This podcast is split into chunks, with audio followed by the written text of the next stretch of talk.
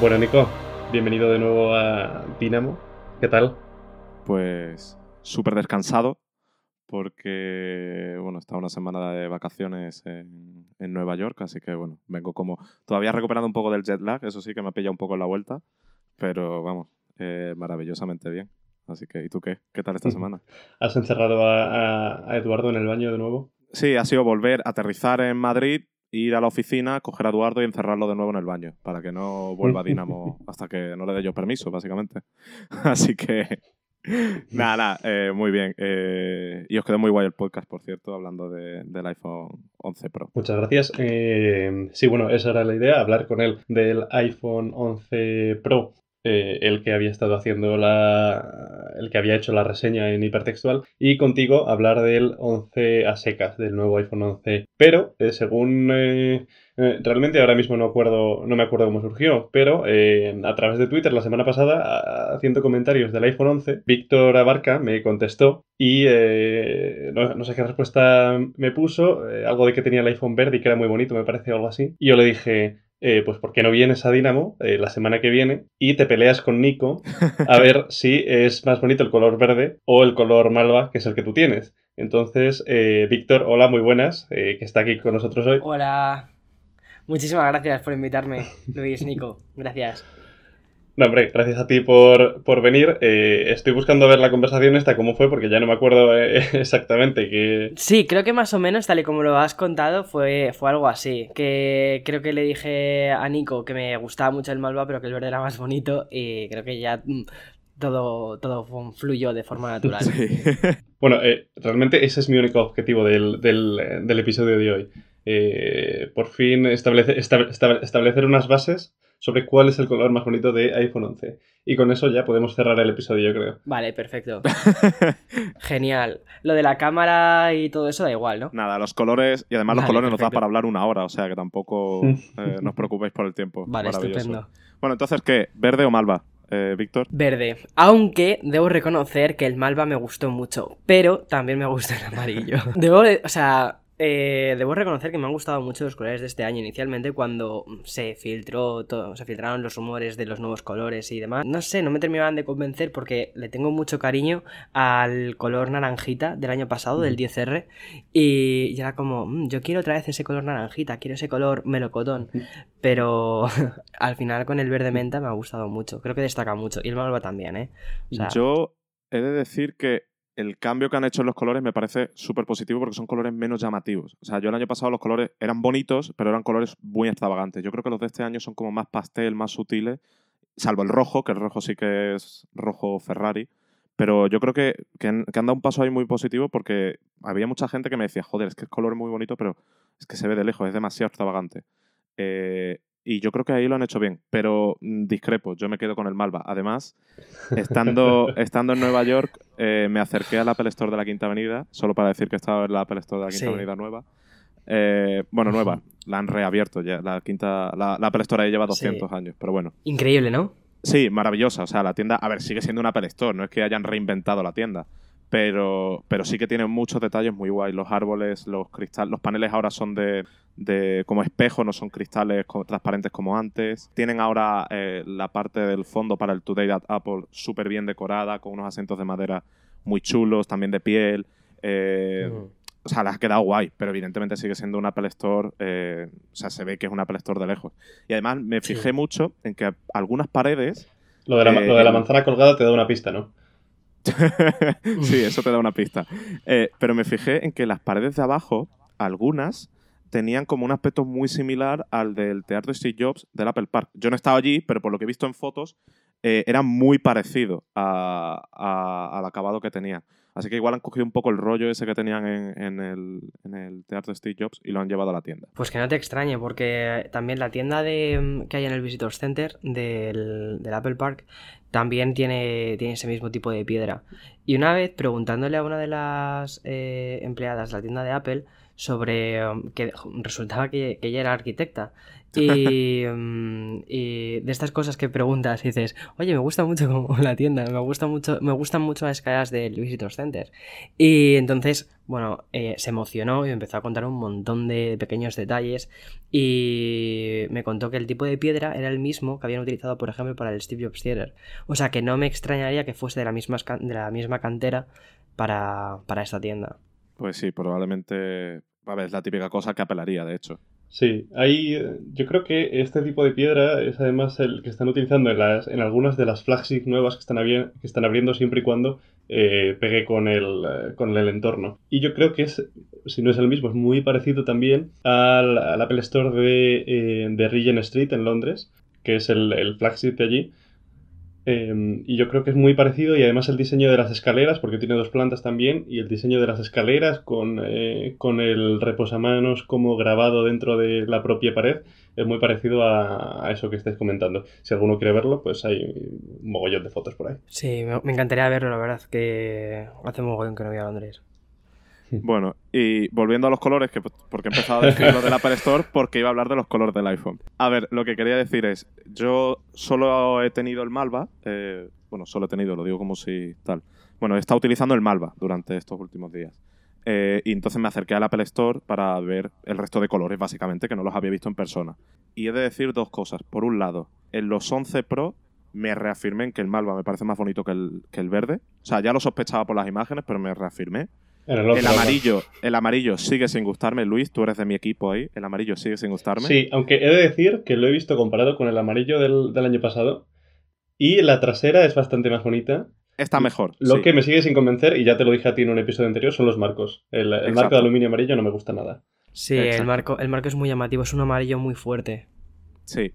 Y hmm. he de decir que yo personalmente lo ordenaría así. Malva, eh, diría que verde, rojo, negro, blanco, amarillo. Creo que ese es el orden en el que a mí me gustan más. Y el blanco y el negro es que son comodín. O sea, es que al fin y al cabo le gusta a cualquiera.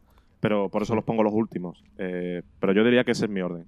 Yo, hmm, hablando, hablando el otro día con una persona que se quería comprar el 11 y le digo, bueno, ¿qué? Te lo comprarás en verde, ¿no? Y me dice, no, yo creo que en negro. Y es como, no, hombre, no. No, hombre, no. Con la cantidad de colores que tienes ibas a ir al negro. Ya, exacto. O el blanco. El blanco, a, mí personalmente, yo creo que pondría en el último puesto el negro, principalmente porque es que es demasiado comodín. El blanco sí que me gusta porque es un blanco muy, muy blanco. Que no veíamos ese blanco tan blanco desde, desde el 10, y ni siquiera el 10, porque era más bien. Lo, lo ponían como plateado realmente ese blanco, con los marcos plateados. Y hacía mucho tiempo que no había un móvil blanco, blanco, blanco. Y no sé, este, este me parece también muy bonito. Pero creo que primero iría a los colores principales, sería al verde, al malva. Después eh, el amarillo. Vamos, yo pondría el amarillo ahí, amarillo Pikachu. Y después ya iría a los. para mí lo que son los colores comodines, que son el blanco, el rojo y el negro. Yo he de decir, una, una de las razones por las que me quedo con el malva primero, no es porque no me guste el verde, el verde me parece precioso. Es que yo tengo una manía. Eh, a mí me tiene que conjuntar el fondo de pantalla con el color del teléfono. Vale. Y yo he tenido el 10R durante el último año. Eh, que yo tenía un TOC por el que no podía combinar correctamente el fondo de pantalla con el color del teléfono. Me limitaba mucho a tener un color tan, tan particular. El Malva, muchas veces cuando lo miras de frente o cuando lo miras, eh, dependiendo de cómo le dé la luz, casi parece plata. Entonces, por eso me convence más que el, que el verde, porque me permite combinar. Esto es manía mía de loco de la cabeza que tengo. Te eh, entiendo muchísimo, Nicolás, porque eh, te entiendo una barbaridad, porque algo parecido me, sucede a mí con el verde. Y es que los fondos de pantalla que hay, incluso los oficiales que, te encuentras dentro, las, las mm, los cristales o gotas ¿no? Que, que se mueven, los live wallpaper que han puesto, no hay ninguno que realmente combine bien con el verde. Porque el más cercano es uno de color azul, pero ese azul no es verde. Entonces tienes esa especie de sensación de, de, de que algo no va bien. Sí, ¿Sabes? Es decir, de algo no va bien, algo no, me, algo no me termina de cuadrar. Porque eh, justo el año pasado, también con el 10R, encontré un fondo de pantalla para ese color naranja que iba genial. Y mira que yo no soy mucho de naranja, porque el naranja es un color, el naranja es un color muy difícil. Y encontré un fondo de pantalla muy bonito del Gran Cañón y tenía así una sensación así bonita. O sea, daba la sensación de que el fondo de pantalla y el teléfono se habían diseñado iguales.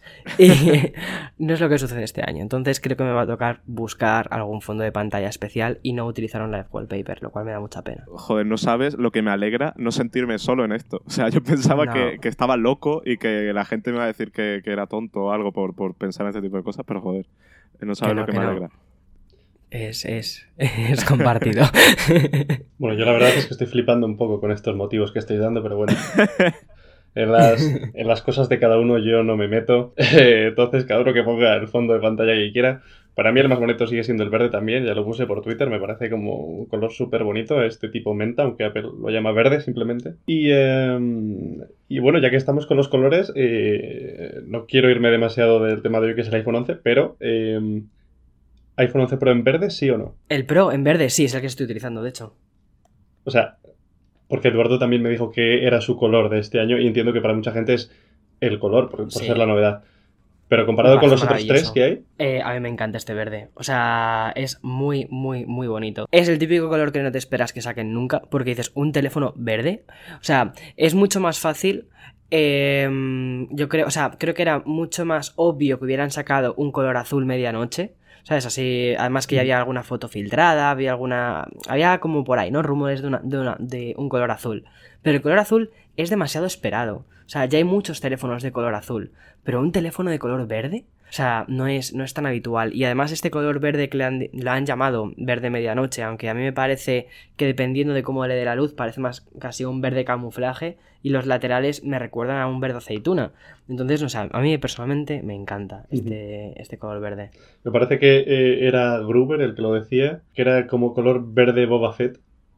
Y, y pues en cierta medida se parece un poco, ¿no? A la armadura que... Sí, es un poquito más oscuro, diría, ¿eh? O Sí. sea, el, el- el verde del 11 Pro es un poquito más oscuro que el verde Boba Fett. Pero sí, es, Hmm. es el mismo tono. Eh, dicho esto, yo como siempre tengo que ser la, la, la, la- la voz, no sé cómo decirlo, el que se sale, La ¿no? De la discordia. norma. Sí, la discordia, exacto. Es que no hay fondos de Eh, pantalla verdes. No, no, no, no, no. A mí me, me parece precioso el verde. Eh, Eduardo, el que es el que tiene, y lo he visto, me parece precioso y me parece un acierto que hayan sacado ese color. Pero eh, a mí el que me ha sorprendido, y, y ahora me explico por qué, es el blanco. O sea, el blanco con el acabado mate queda maravilloso. O sea, yo cuando lo vi en fotos pensaba que, que- que- uy, qué feo. Y cuando lo vi en el Apple Store el otro día, Es precioso. me pareció precioso y además con los Hmm. bordes de acero como los tenía el iPhone 10 original, me parece maravilloso. Y después el negro también me parece precioso, pero de nuevo, el negro es el color comodín. A mí me encanta el negro, ¿eh? me Hmm. parece precioso. Eh, pero es el color comodín al fin y al cabo. Y el que menos me Hmm. convence diría que es el dorado. No porque sea feo, Sí. sino porque, bueno, eh, no creo que le quede tan bien el mate. eh, le quedaba mejor el glossy eh, al dorado, Hmm. creo yo. Hmm. Pero vamos, ahí me quedo. Totalmente, ¿eh? O sea, suscribo cada cosa que has dicho. Me gusta mucho el blanco eh, cuando lo llevas con funda, curiosamente. Sí. ¿Por qué? Porque el blanco, o sea, eh, destaca muchísimo el, el- el panel cuadrado, ¿no? La- el módulo de cámaras cuadrado. Sí. Destaca mucho. Y cuando le pones, por ejemplo, una funda más tipo. O sea, llamativa, una funda de estas de color amarillo o verde, destaca mucho y le da como un rollo muy. No sé, me gusta mucho. Le da un rollo como muy escandinavo, así como blanco Sí. y luego un color fuerte. Sí, sí, eh, y además es que le queda bien el, el tono mate. O sea, es que no sé, no sé, o sea, en fotos no se transmite lo bonito que es. Es como Eh, no azúcar sé. glass. si quieres llamarlo así. sí. sí, sí, es, Pero es sí, muy sí. bueno eso. A mí me, me- me- me sorprendió muchísimo. De hecho, yo recuerdo, estaba hablando con mi novia y le decía, em, pues fíjate tú que el blanco es el que menos me convence, tal, de, de los cuartos que han sacado, ¿no? Cuando llegamos al Apple Store, digo, bueno, voy a verlo, por, por ver qué tal, ¿no? Pues solo había visto el verde. Y, y me cambió el chip por completo, nada más verlo en persona. Dije, joder, qué bonito es el blanco. O sea, Hmm. eh, súper top. Sí, Eh, sí, sí que lo es. Sí que lo es. Entonces, ¿os gusta el diseño de este, de este nuevo iPhone? Sí, pero con un matiz. Yo siempre tengo que poner matices. Me parece, o sea, el, el- el tema del módulo cuadrado, si me hubiesen dado a elegir lo habría centrado, pero bueno, no me parece que quede mal donde está. Pero creo que queda mejor en el 11 y en el Pro Max que en el 11 Pro, porque queda, el recuadro queda como muy grande en proporción al teléfono. En el Pro Max y en el 11 queda como más proporcional, ¿no? Más equilibrado, diría. Es un matiz pequeñísimo, pero bueno, ahí lo veo. En el 11 Pro sí que me parecía demasiado grande el módulo de cámara. En los otros me parece que, queda bien. Yo, a mí, la verdad es que me, convence bastante el diseño, sí que es verdad que llama mucho la atención, pero eh, yo creo que también es algo que hemos visto tradicionalmente en Apple a lo largo de los años. Y, creo que es también el hecho de por el cual las tres lentes de la cámara no se encuentran dentro de un cuadrado negro para camuflarla, sino que están ahí, pum, pum, pum. Eh, en plan, esta es la novedad de este año, queremos que se vea lo máximo posible y aquí la tienes. Y, la vas a ver sí o sí cuando veas el teléfono porque es lo que más se ve. Y, nada, yo creo que, bueno, aparte del choque obvio que te produce verlo de primeras, pues es acostumbrarse y poco más. Sí, sí, 100%, ¿eh? O sea, yo, o sea, la primera foto que ves sí que te choca porque es un diseño diferente. También es cierto que en fotos parece más feo de lo que es en persona. En persona cambia muchísimo. O sea, en fotos. Hmm. Yo recuerdo cuando salieron los primeros renders que nos chocó un poco, ¿no? Era como, uff, ¿de verdad esto? Eh, pero igual que nos pasó con el notch al principio y después cuando lo tienes en persona cambia. O sea, ya, ya, lo percibes de otra forma.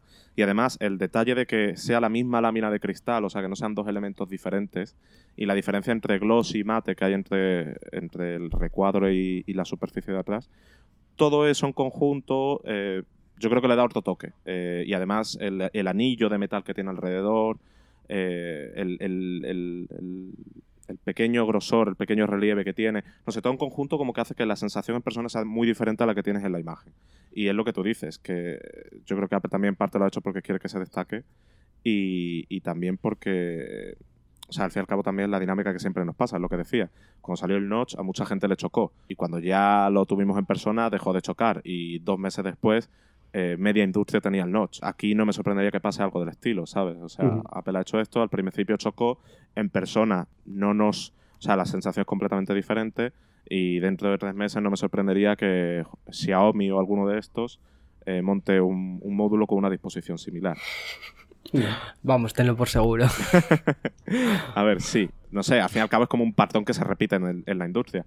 Y al fin y al cabo el iPhone es un icono dentro de lo que cabe dentro del sector, eh, también es un producto muy aspiracional y al fin y al cabo muchos fabricantes se aprovechan de, esa imagen, que, de, ese, de esos pilares que asienta el iPhone para implementarlo después en sus productos y decir, ah, pues mira, este Xiaomi se parece al iPhone, ¿sabes? Y hay mucha gente eh, que se deja llevar por eso, ¿sabes? A lo mejor para nosotros es algo, un factor menor, pero hay mucha gente que se deja llevar por el, ah, este Xiaomi tiene una, la disposición de las cámaras igual y tiene un notch igual que el del iPhone. Y además es muy potente y es barato, pues me lo compro, ¿sabes? O sea, hmm, entonces supongo que es algo por, es, parte de la razón por la que lo hacen. Yo, el ejemplo más claro de eso eh, fue en el Mobile World Congress del año pasado en Barcelona. Em, justo después, que fue el mobile siguiente a la presentación del iPhone 10, eh, y, me di una vuelta por el pabellón, por el último pabellón de todos, el penúltimo, que es donde suelen estar las marcas asiáticas, y había un montón de teléfonos con un aspecto muy similar al iPhone 10, eh, con el notch obviamente, y con los fondos de pantalla también que eran prácticamente clavados al, que se había puesto con el iPhone 10 en la presentación. Y eh, bueno, de hecho sacamos un artículo bastante curioso en hipertextual de eso y, sí, es básicamente lo que decía Nico, eh, esa capacidad para influir en el diseño de la industria, aunque he de decir que no sé si lo visteis el otro día en la presentación del eh, Huawei Mate 30, que em, eh, Huawei ya estuvo metiendo pullitas de que el, el, módulo cuadrado de la cámara de los nuevos iPhone estaba influido o inspirado en el Huawei Mate 20 que ellos sacaron el año pasado y que ya tenía un módulo de cámara centrado, como decía Nico, pero cuadrado al fin y al cabo. Yo ahí, si me permitís, voy a comentar una cosa que creo que le leí a, O sea, bueno, durante el evento del Mate yo estaba de vacaciones, pero bueno, lo seguí un poco por encima. Y una de las pocas cosas que leí fue un tuit de, de, de Antonio Sabán, que me parece bastante acertado y que decía... Saludos, Antonio, que sé que nos escucha. Sí, saludos, Antonio, que sí, exacto, nos escucha, porque de vez en cuando me ha comentado algunas cosas del episodio.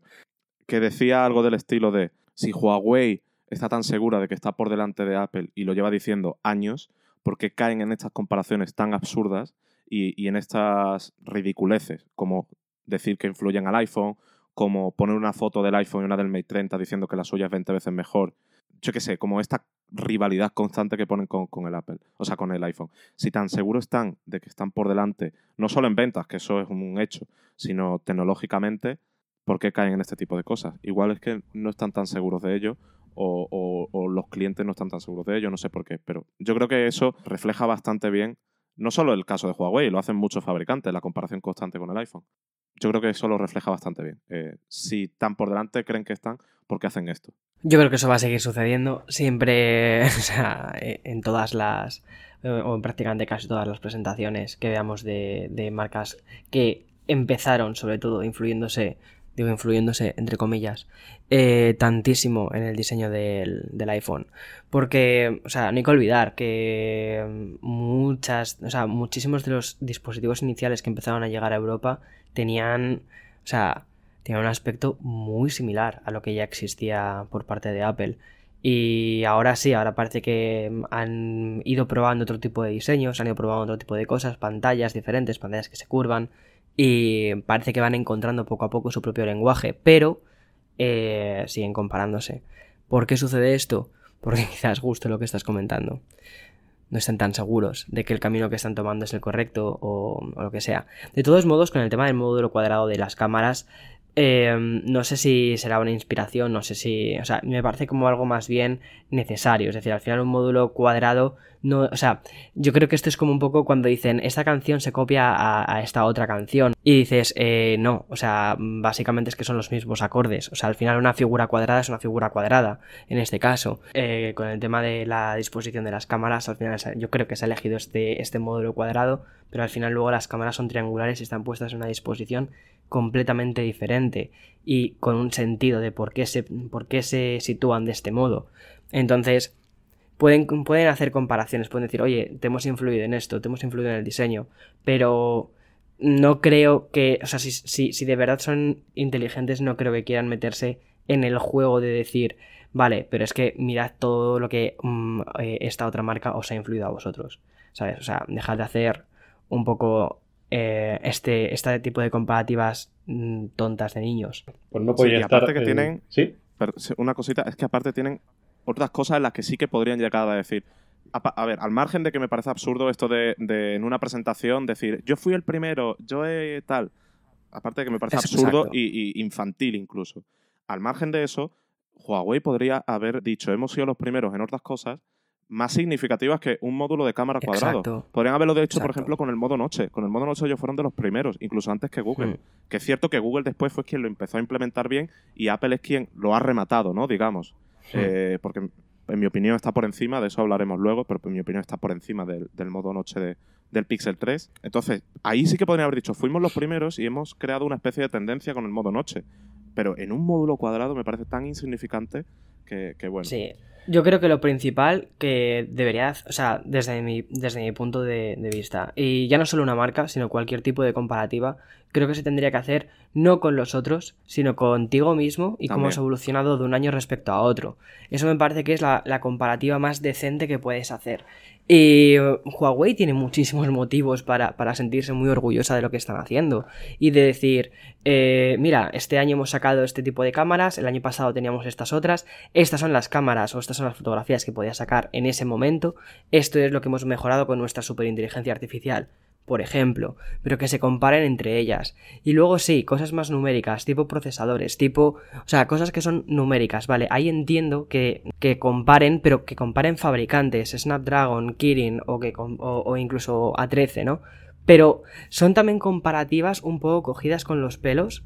Y eh, aquí sí que debo decir una cosa. O sea, eh, Apple eh, durante la presentación sí que hizo una comparativa respecto a procesadores, respecto a la potencia y todo esto. Pero muchas veces estas comparativas, y ya no lo digo por la presentación de Apple, sino por ejemplo muchas veces en los benchmarks, los benchmarks no son tan representativos al final de la realidad. Entonces, em, no sé, creo que ese tipo de comparativas deberían de ir más del lado de, mira, el año pasado éramos capaces de hacer esto nosotros, este año hemos sido capaces de hacer esto eh, y ofrecérselo a los consumidores. Sí, estoy completamente de acuerdo. Y aparte me parece una forma, o sea, me parece tener más clase hacerlo de esa forma eh, hmm. que, lo contrario. Eh, y por cierto, Víctor, eh, hablando de todo esto, ¿tú qué opinas del nuevo módulo cuadrado de cámaras? Estéticamente me refiero. ¿Qué te parece ese, ese, recuadro que han puesto ahí ahora? Pues mira, te voy a ser muy sincero, Nicolás. Cuando, o sea, los primeros renders que vi del iPhone dije, Dios mío, por favor, por favor, que no suceda esto.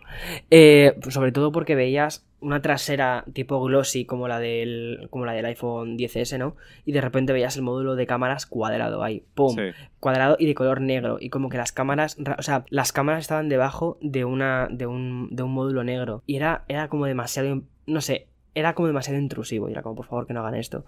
Y cuando estaba en la presentación y lo vi, eh, los primeros renders dije, vale, mm, puede molar bastante, o sea, puede molar bastante. Y luego, unos minutos más tarde, cuando ya te dejan por fin probar los, los teléfonos, dices, vale, es una solución muy bonita. O sea, es una solución no muy bonita, pero más elegante. O sea, em, eh, puedo llegar a acostumbrarme a esto, mejor dicho. Puedo llegar a acostumbrarme a esto. No es que sea ideal, no es que mm, diga qué bonito es por detrás, en absoluto.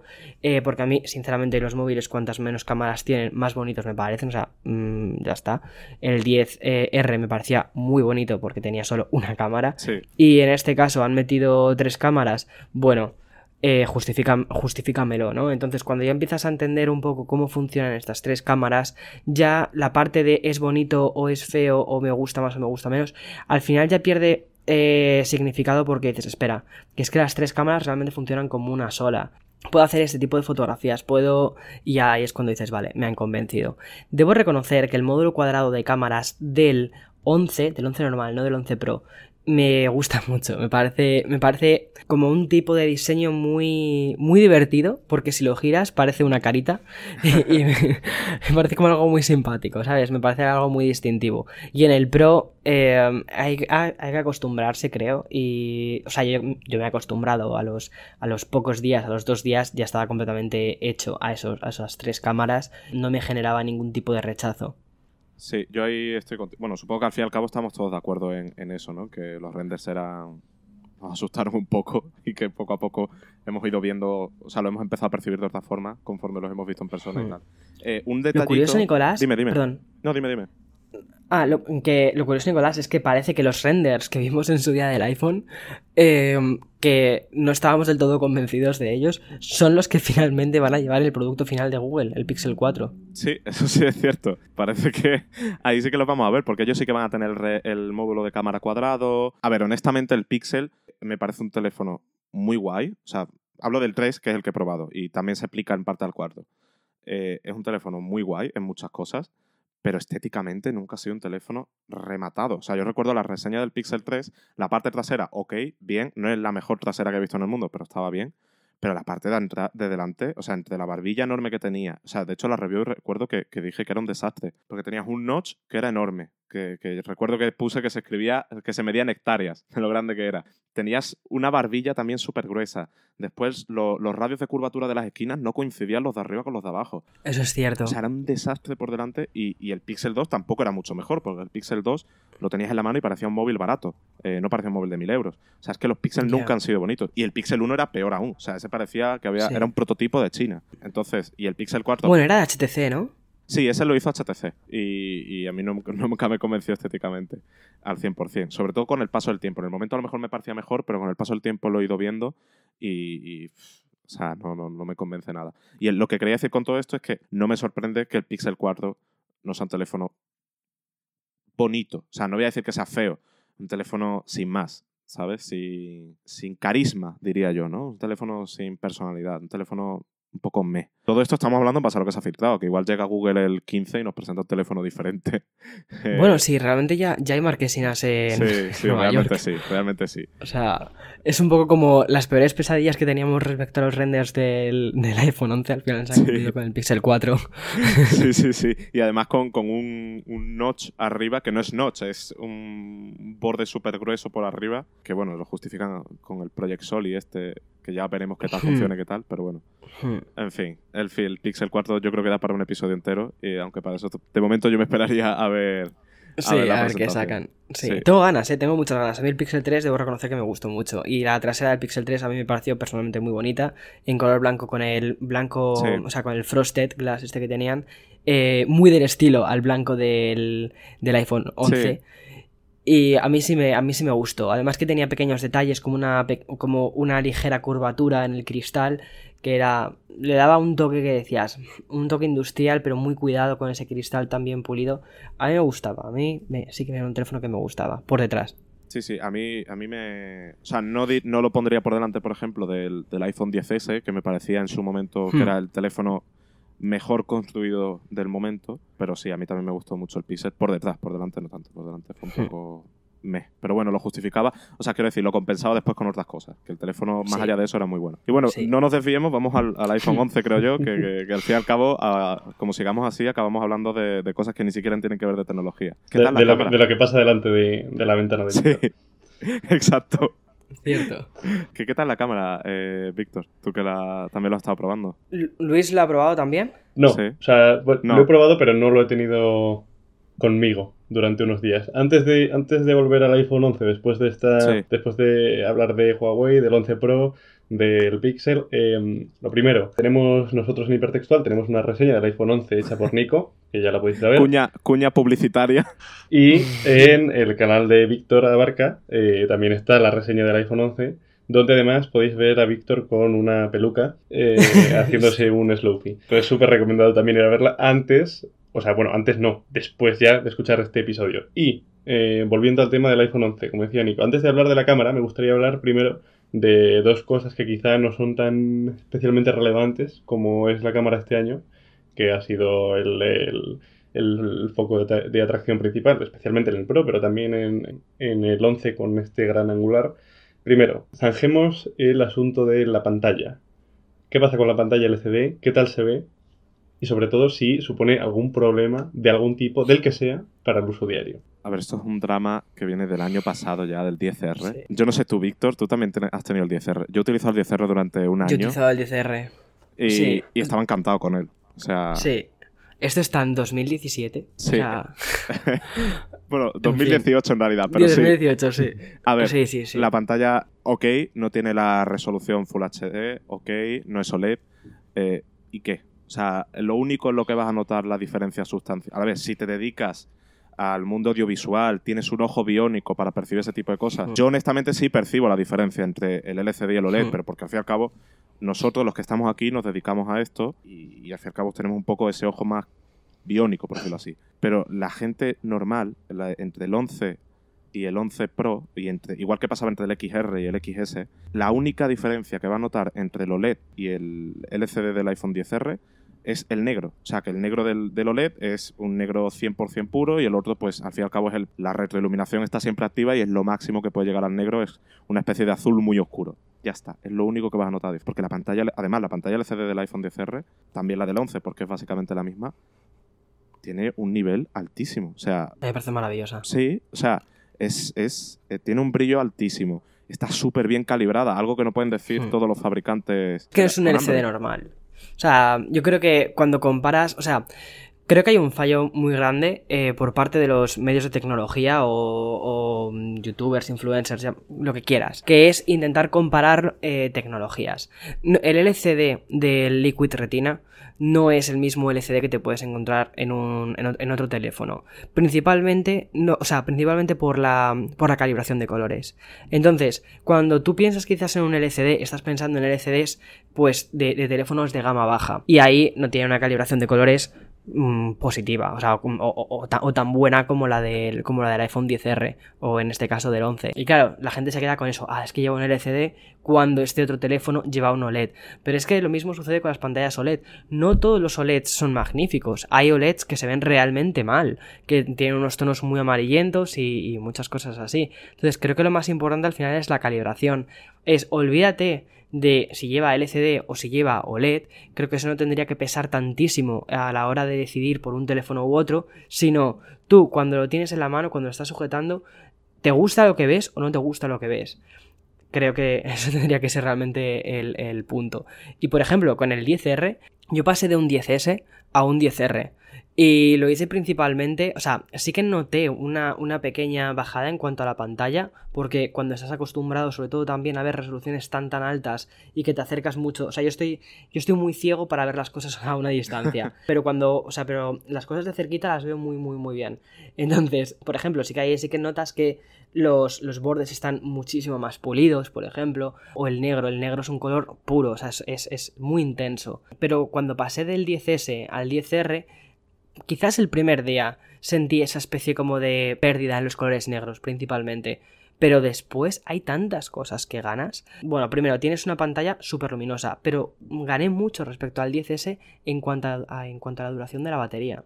Porque los paneles. El, panel, este panel LCD está muy bien optimizado y la batería del 10R estaba muy bien. Eh, A mí me parece un teléfono maravilloso. Y hablar de la pantalla del 11 cuando ya se habló del 10R en esto y hubo tantísimo drama el año pasado. O sea, es que eh, no te puedes imaginar, Nico, cuando saqué, porque saqué un vídeo el año pasado, antes de que saliese, un- unos días antes de que saliese el iPhone 10R, tuve la oportunidad de probar el iPhone 10R en profundidad y me acuerdo que subí un vídeo a YouTube y justo lo comenté, ¿no? Justo comenté el tema de la pantalla porque era una cosa que la gente me había dejado en comentarios en vídeos anteriores y mm, hice especial hincapié en este tema. Y aún así había muchísima gente que era, eh, ya, pero es que la pantalla no llega a 1080, es que la pantalla no llega a esto y es como, mira, cuando lo tengas en la mano, o sea, te vas a olvidar de esto. Y al final el tiempo ha terminado dando la razón eh, a esto, porque hubo un vídeo que hizo eh, Jona- Jonathan em, Morrison. Sí, Jonathan Morrison, justo. Que comparaba las pantallas, cogía, un- eh, cogía un 10R y cogía, creo que, creo que era un poco phone, ¿vale? Que, que ese sí tiene una pantalla OLED 1080. Y, y la gente, tapando los teléfonos, prefería el 10R. Vi ese vídeo, vi ese vídeo en su momento. Eh, la gente se quedaba con el 10R, efectivamente. Le, gustaba más la pantalla del 10R. Eh, a ver, todo esto también, lo que comentabas, por ejemplo, de que no todos los OLED son iguales y no todos los LCD son iguales, hay un ejemplo muy bueno y es el Pixel 2. El Pixel 2 tenía pantalla OLED que era un desastre. Y mucha gente me decía, pero es OLED, pero es OLED. Y digo, ya, pero pones el OLED de un Samsung, que Samsung sí que hace los OLED muy bien. Ponías el OLED de un Samsung, el Samsung de turno, que en aquella época creo que era el S9, si no recuerdo mal. No, el S9 no, el S8. Y era increíblemente superior al OLED de- del Pixel 2. Eh, ponías el iPhone 10 al lado, que ya, tenía OLED, eh, y era increíblemente superior. Entonces, lo que comentabas, la tecnología, eh, que sea LCD OLED, al fin y al cabo es la base sobre la que se construyen más cosas. Después va por encima otras tecnologías agregadas. Va la calibración de color, va cómo el sistema eh, eh, gestiona todos los contenidos, porque los contenidos se procesan, se pueden realzar de una forma u otra para que, para que luzcan de una forma u otra. Todo eso tiene un impacto. Eh, entonces, la tecnología es solo la base. Y en el caso de Apple, la base que han cogido es LCD, pero es un LCD muy bueno. Y encima, tienen, encima de todo eso tienen todas las tecnologías que ellos han desarrollado. Entonces, el resultado es un panel maravilloso. Y lo que tú decías, con el 10R, el- la pérdida mínima en pantalla respecto al 10S se traducía en una batería, en una autonomía muchísimo mejor. Que yo creo que a la gente, mm, al, al usuario al que iba destinado ese teléfono, yo creo que le interesaba más tener una batería mucho mejor a una pantalla un poquito mejor. ¿Vale? Y, y la historia se repite este año. O sea, al fin y al cabo, eh, la batería del. Bueno, este año la batería sí que ha mejorado en los Pro, que de eso hablaremos luego. Pero la gente le importa más tener una batería sólida que una batería que te permita llegar al final del día sin miedo a tener una pantalla un pelín mejor. Eh, entonces, bueno, a quien... Y aparte, el vídeo de, de Morrison, el que tú comentabas, yo creo que lo, lo ejemplifica muy bien. La gente cogía el iPhone 10R, eh, que se suponía tanto que dicen que tiene una pantalla peor. En fin, son dramas eh, absurdos. Son dramas de internet. Sí, exacto, son dramas de, de la gente de Twitter, como yo llamo. Sí, exacto. Eh, Son dramas de internet porque luego vas a la vida real y al final el iPhone 10R. O sea, yo estaba convencido cuando salí de la presentación del iPhone 10R dije: Este teléfono va a vender como churros. Sí. O sea, el precio era lógico, o sea, era, eh, era un poco, era más barato que el, que el 10, que el 10S, un poquito más elevado que otros Android, eso es verdad, pero el precio era lógico en el caso de que quisieses hacer, de que quisieses hacer una, un upgrade de un iPhone anterior, estaba por debajo del precio este de los 1000 euros, ¿no? Que, que es un poco, psicológicamente, pues puede costar un poco más. Y te estabas llevando prácticamente el mismo teléfono de, que, que- el flagship de, Apple en ese momento, que el, que el 10S, ¿no? Pero y dije, va, esto, esto, esto va a reventar, este, este teléfono va, va a vender muchísimo. Y al final, este año, cuando un poquito antes de presentar el 10, o sea, el de, eh, de presentar el 11, Tim Cook dijo, el iPhone 10R ha sido el mejor iPhone, o sea, ha sido el iPhone más vendido. Punto. Period. O sea, Sí, desde, el- desde el no ha habido que iPhone salió- que hayan vendido más que el 10R. Sí, desde el momento en el que salió, el 10R ha sido el iPhone más vendido. O sea, es que no hay ninguna duda con eso. Porque es... Y lo mismo va a suceder con el 11. Sí, de hecho yo creo que con el 11 incluso más. Porque, porque es un peli más barato y, y es un poco mejor. Eh, la cámara, que de nuevo ahora hablaremos más, más adelante de ella, pero la cámara eh, es un salto muy importante respecto a la generación anterior. La autonomía ha mejorado un pelín. Los colores me parecen más acertados, más equilibrados diría, ¿no? Porque son menos llamativos. Eh, No volvamos a los colores, por favor. ¿Qué? Que no volvamos a los colores. no, no volvemos. Eh, y, y encima tienes. eh, bueno, todas las tecnologías nuevas de- del Pro, ¿no? El A13, las mejoras en vídeo, el teleobjetivo. Perdón, el teleobjetivo, no, el, el gran angular. O sea, es que es un teléfono. Y es más barato, que es lo que decía. O sea, es que Sí. un teléfono redondo. ¿Y sabes por qué creo que va a vender muchísimo, Nicolás? ¿Por qué? Además de todo, además de todo lo que estás contando de las tecnologías y, y todo eso, porque creo que al final muchas veces la gente no se termina quedando con eso. La gente muchas veces se queda con el nombre. Creo que este año el iPhone 11 va a arrasar, principalmente porque no hay una diferencia como el año pasado con el nombre. El año pasado era iPhone 10R o iPhone 10S.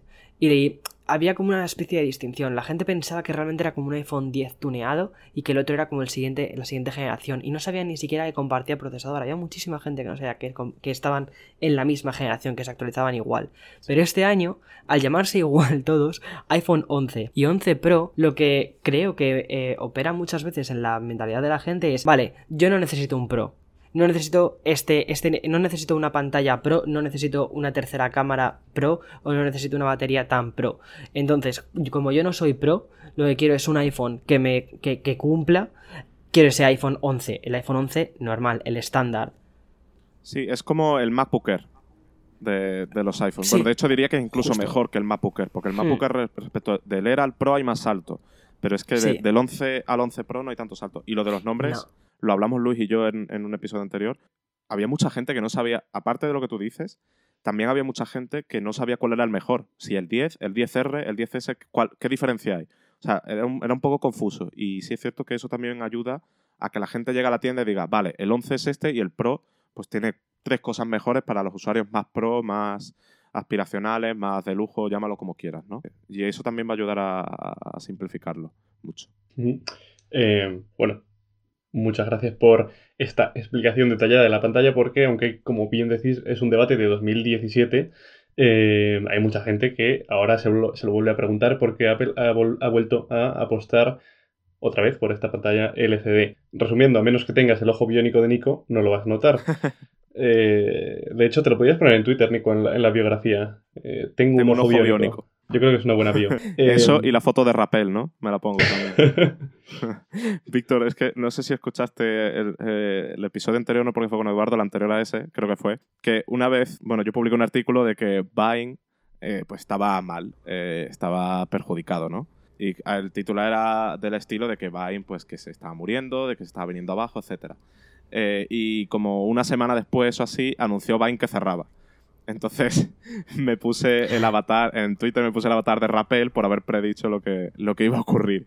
Entonces, de entonces tengo la coña de que cada cosa que digo y finalmente ocurre, pues digo que me voy a poner el avatar de Rappel. Entonces, me voy a poner el avatar de Rappel y lo de ojo biónico en la, en la bio y ya 100% perfecto en mi perfil de Twitter. Sí, perfecto. Vale, em, vosotros dos que lo habéis tenido en el bolsillo durante unos cuantos días, eh, ya lo hemos comentado por encima más o menos, pero eh, el, el tema de la batería ha mejorado, o sea, se nota mejora sustancial respecto al iPhone 10R, que además tuvisteis los dos el año pasado. Yo no, honestamente. No sé, no sé tú, Yo Víctor, tampoco. pero yo la hora que dice Apple, o sea, me la creo porque Apple no suele Sí. engañar con esos datos. eh, pero al, fin y al cabo no he notado una diferencia significativa respecto a lo que tenía el 10R. O sea, el, el uso ha sido el mismo en ese sentido. Justo, justo. O sea, sí que lo he notado, por ejemplo, con el 11 Pro Max, Sí. que ha sido como noche y día. Pero con el 11 no he notado, no he notado esa diferencia. Es, es- o sea, ya era muy cómodo el iPhone eh, 10R anterior. A, eh, a mí me duraba un poquito más de el día de batería que dicen ellos. Habitualmente solía. O sea, me duraba un día, día y medio, estirándolo algún fin de semana. He llegado, quizás quitando animaciones o quitando, haciendo alguna cosita, he llegado a estirarlo hasta dos días. Y esto el 10R, el 10R, que me parece increíble. Y en este debo reconocer que no he hecho nada por estirarlo tantísimo y me ha durado cosas muy parecidas. O sea, no he tenido la sensación de decir tengo más batería o tengo menos batería. No, lo mismo. Sí. Con el que he flipado ha sido con el, con el, con el 10S Max. Sí, O sea, con el 10S Max, perdón, con el... Con el Pro Max. on- sí, con el Pro Max. yo estoy igual que tú. O sea, es que no he notado. O sea, es que la del 10R ya era muy buena. O sea, yo de la batería Hmm. del 10R, de la autonomía del 10R no me quejaba en absoluto. De hecho, conozco mucha gente que tenía el 10S y lo cambió por la batería. Eh, cambió al 10R yo. por la batería. Pues, eh, pues la, la experiencia es la misma, básicamente. Y con el Pro Max, Hmm. yo ahora tengo un Pro Max, llevo dos días con él. eh, Hmm. Y en estos dos días solo ya la autonomía me está flipando. O sea, es que acabo de mirar mientras tú hablabas, Víctor, digo, voy a ver cuánta batería me Sí. queda. Eh, lo he desconectado del cargador esta mañana y no lo he puesto. Yo en, en la oficina tengo un cargador inalámbrico en el que suelo nada más llegar poner el teléfono, ¿no? O sea, lo que está haciendo pruebas con él. Y esta vez no lo he puesto, digo, voy a ver qué tal evoluciona. Eh, me queda un 90% de batería. Y he llegado a la oficina a las 10 de la mañana y lo he desconectado del cargador en torno a las 8 por ahí. Eh, y me queda un 90%. Es cierto que no lo he utilizado mucho, pero aún así que en reposo hayan pasado como 12 horas y me quede el 90% de batería, es una locura. Pero bueno, en este podcast vamos a hablar del iPhone 11, no del Pro Max. Así que, cierto, cierto. Vale. así que- Eh, y ahora ya sí, yo creo que podemos hablar de lo que le interesa a la gente en general, que es la cámara. Los dos lo habéis probado en entornos bastante privilegiados, diría yo, o al menos bastante óptimos para probarlas. Tú, Nico, en Nueva York, y tú, eh, Víctor, estuviste, he visto en una sesión, no sé si fue organizada por Apple específicamente para probar la cámara o, o porque tú fuiste, en una sesión como de fotos también... eh, eh, no, no sé, no sé exactamente cómo definirla, lo he visto en tu Twitter y no sé si en alguno de tus vídeos.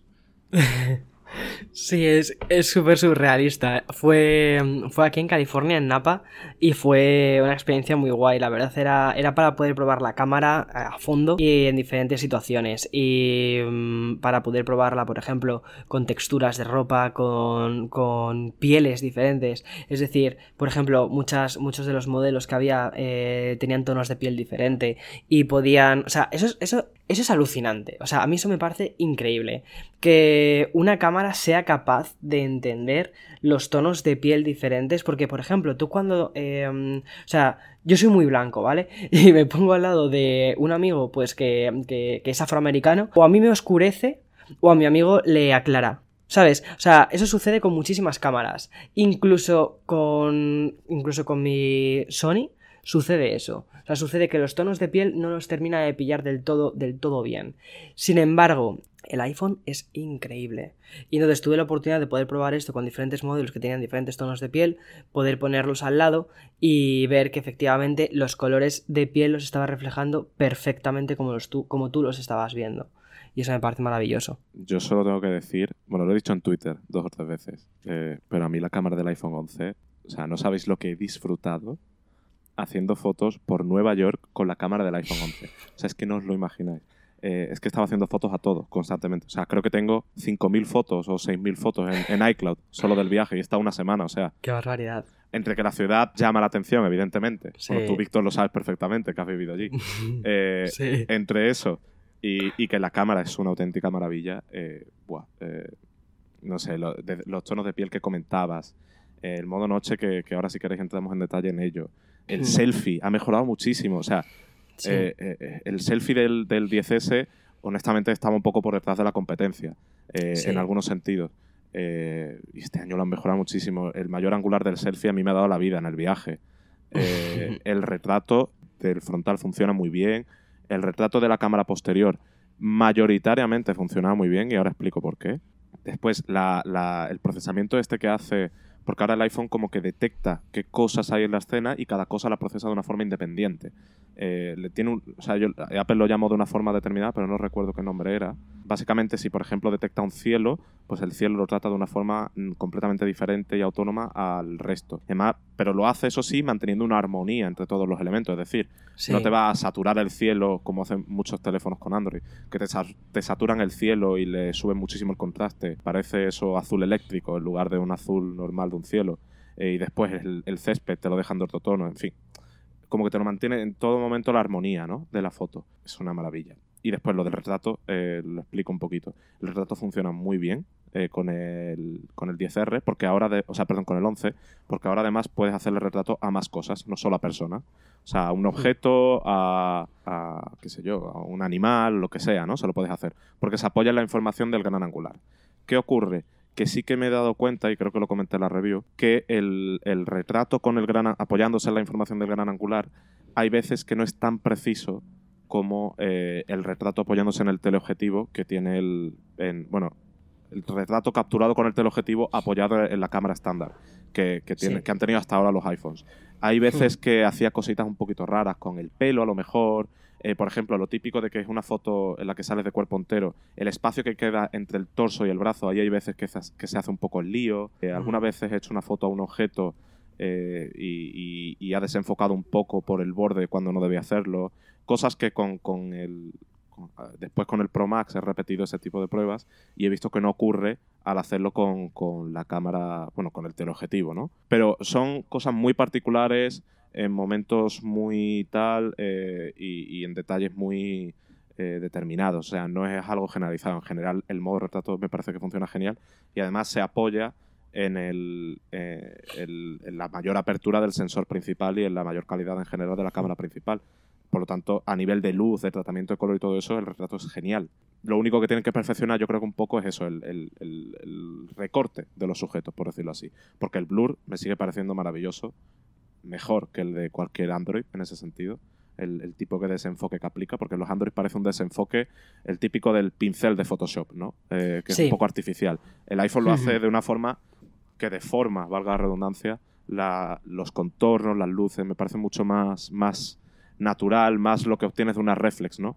Eh, que, que, lo que hacen otros móviles con Android. Entonces, bueno, resumiendo, que creo que sí que tienen que perfeccionar un poquito el, el recorte de los objetos, pero al margen de eso, es tonos de piel, tratamiento del detalle, ruido. Eh, no sé, yo he disfrutado muchísimo con, este teléfono. Yo creo que eso es lo más importante, ¿no? Eh, que disfrutes haciendo fotos. Que al final pierdas un poco el sentido de tengo un teléfono móvil y tengo X teléfono móvil, sino que al final disfrutes haciendo fotos y que como tú te has ido a un viaje en Nueva York y hayas disfrutado haciendo esas fotos eh, por Nueva York porque estabas recogiendo lo que tú querías recoger de la forma más simple posible. En marcas, pulsas el disparador y tiras. Sí. Y eso no pasa con, con otros teléfonos. Y una cosa que, esto lo hablaba el otro día, no recuerdo con quién, en la oficina, una de las cosas que el iPhone 11 hace, eh, bueno, siempre lo han hecho los iPhones, pero en el 11 se sigue notando también. Por un lado, eh, mantiene la personalidad del iPhone, o sea, cosas como el modo noche no son modos noches agresivos, que, lavan la imagen, que levantan las sombras en exceso. No, es mantiene la personalidad del iPhone. De naturalidad, realismo, sí. Estás viendo más luz de la que probablemente capten tus ojos. Sigue siendo realista, o sea, no es una imagen eh, extravagante. y dos, la cámara es muy uniforme los resultados, que son muy importantes. Hay muchos móviles con Android que tú haces una foto y dependiendo de dónde estés, el resultado que sale es muy diferente. Quiero decir, yo con el iPhone hago una foto y me espero la foto que va a salir. O sea, yo sé por dónde va, lo que va a hacer el iPhone, lo que va a dejar de hacer, cómo va a tratar tal.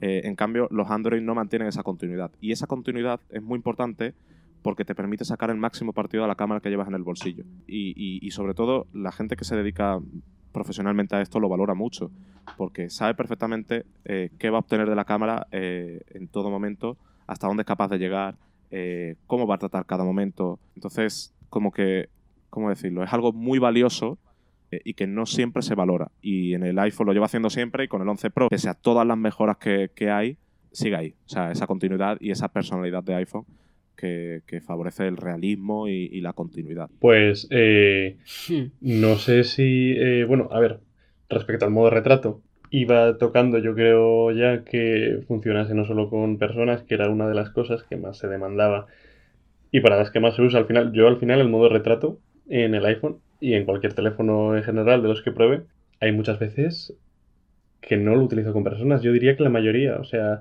aunque, aunque el modo retrato surgió evidentemente para hacer retratos, yo creo que ahora el uso que se le da podría ser igual un 50-50. Porque sí que es verdad que, pues yo qué sé, sacar fotos a tu mascota, sacar fotos a, a, a, la comida, fotos de retratos de comida con el fondo difuminado hay un montón y a mí me encanta hacerlos, la verdad. Eh, a cualquier cosa, pues al final eh, que esté ahí en el iPhone 11, desde luego abre también muchas más posibilidades y era algo que hasta ahora me parece que no sé si con Focos, con la aplicación Focos, se podía conseguir algo así para mascotas o para objetos. Con Focos no sé, pero con Alive sí se puede, porque yo lo he hecho con Alive. Eh, te deja hacerlo el, el, el, modo retrato. Hay veces que no funciona tan bien porque evidentemente la, la, información de la profundidad de los elementos que capta es menor. O sea, el mapa de profundidad que genera el iPhone, de hecho eso se puede ver en la aplicación, el mapa de profundidad que genera es menos rico, es menos preciso, entonces los resultados hay veces que son geniales, hay veces que no tanto. De hecho, yo creo que por eso Apple no lo montó en su momento, no, no abrió el funcionamiento del modo retrato para cosas más allá de, de las personas, porque los resultados no eran 100% buenos. Pero vamos, que si quieres hacer la prueba con Alight, sí, funciona y, y muchas veces funciona bastante bien. Eh, y bueno, hablando de la cámara, eh, Nico, yo sé que tú cuando viste la presentación lloraste bastante con el asunto del gran angular, porque tú esperabas que hubiese un telefoto y finalmente eh, la segunda lente fue un Sí. gran angular. Ahora que lo has estado probando, ¿cuál es la Yo opinión? he de decir que eh, el gran angular, por ejemplo, en Nueva York, el gran angular me ha salvado más de una foto, porque claro, quieres hacer una foto a un edificio muy alto y hay veces que la cámara estándar no te da. O sea, es que por mucho que te alejes, mm, no puedes capturar en la parte de arriba. O hay veces que era un entorno muy amplio en el que querías capturar la totalidad de la escena que ves y el gran angular me ha salvado eh, la, situación, ¿no? Es muy, muy, muy, muy práctico y muy divertido. Pero bueno, eh, eso es algo que ya sabía porque ya había probado otros grandes angulares. Lo único que la implementación que ha hecho Apple me gusta mucho, ¿no? Es como muy continuista, ¿no? La diferencia entre las cámaras es mínima, el tratamiento del color es el mismo. Es decir, con muchos móviles que tienen gran angular o zoom, tú cambiabas de cámara y el tratamiento de color, la exposición tal, era completamente diferente entre móviles, es entre las diferentes cámaras. En el iPhone se mantiene continuo. O sea, yo pasaba del gran angular a la estándar y los tonos que veía eh, eran similares. Eh, simplemente tenía más espacio, ¿no? Y bueno, sí que es cierto, pero eso lo comento luego, que perdía, de noche perdía un poquito de calidad, pero bueno, eso es por la apertura y por la falta de estabilización óptica. Lo que es calidad, o sea, lo que es tratamiento de color y de luz, igual, es muy continuista. Y a lo que iba con todo esto, sí es cierto que el gran angular me ha salvado muchas situaciones, pero yo sigo prefiriendo un teleobjetivo eh, frente a un gran angular. Dicho esto, también creo que es algo muy personal y muy de los hábitos de uso. O sea, yo soy así porque, o sea, yo prefiero un teleobjetivo porque, por el tipo de foto que yo suelo hacer. O sea, yo prefiero eh, tener un teleobjetivo porque hay muchas veces que hago una foto eh, eh, y me gustaría tener un 50 milímetros por la forma en la que comprime la perspectiva, tal. No solo por, por, la, por el poder acercarme, sino por cómo deforma una imagen un 50 milímetros. Me parece muy, muy guay. Pero entiendo que haya mucha gente que no, que prefiera tener un gran angular para, yo qué sé, para abarcar una mayor escena, ¿no? O, por ejemplo, en la estabilización del vídeo ayuda a que sea más estable eh, el mayor angular. Entonces, bueno, al fin y al cabo es un poco decisión personal. Yo personalmente sigo prefiriendo el teleobjetivo. De hecho, había muchas situaciones en las que pensaba, ojalá tuvieran que ir un teleobjetivo porque me quedaría una foto maravillosa. Pero bueno, de nuevo, es preferencia personal. No es que no me parece mala decisión que Apple haya montado un gran angular. Simplemente son opciones y ellos han Yo optado por lo hablaba con Eduardo en el episodio pasado que eh, quizá, comentaba él, que quizá el gran angular, y estoy de acuerdo yo creo, es más llamativo de cara al usuario medio, que quizá es el objetivo de este iPhone 11, que un, que un telefoto, que un aumento del 2 por eh, simplemente eso, porque la foto llama mucho más la atención con el gran angular, yo que sé, con edificios o lo que sea, por ejemplo, o, a- o simplemente a la hora de, de conseguir agrupar a, tu, a tus amigos en una misma captura sin tener que irte eh, al quinto pino para disparar, pues, eh, pues simplemente eso es más llamativo y el resultado, pues como tiene así una distorsión y tal, pues para compartir sobre todo en redes sociales, eh, es muy llamativo. ¿Tú, Víctor? ¿Qué opinas? ¿Gran angular o telefoto? Pues mira, tengo ahí mis sentimientos encontrados, porque, o sea, estoy con Nico en el sentido de que a mí me gusta mucho el 2X, el, el tener un telefoto, y además que es que Nueva York te pide telefoto para... O sea, Nueva York te pide todo, porque tienes muchas cosas a veces en un espacio muy pequeño y quieres meter todas las cosas en el, en el, en la fotografía, y para eso necesitas el gran angular. Pero, por ejemplo, hay muchísimas, eh, muchos detalles de la arquitectura que, um, que necesitas telefoto. Pero entiendo el motivo de por qué no han metido un telefoto, más allá de que sea llamativo a la hora de las redes sociales o cosas así.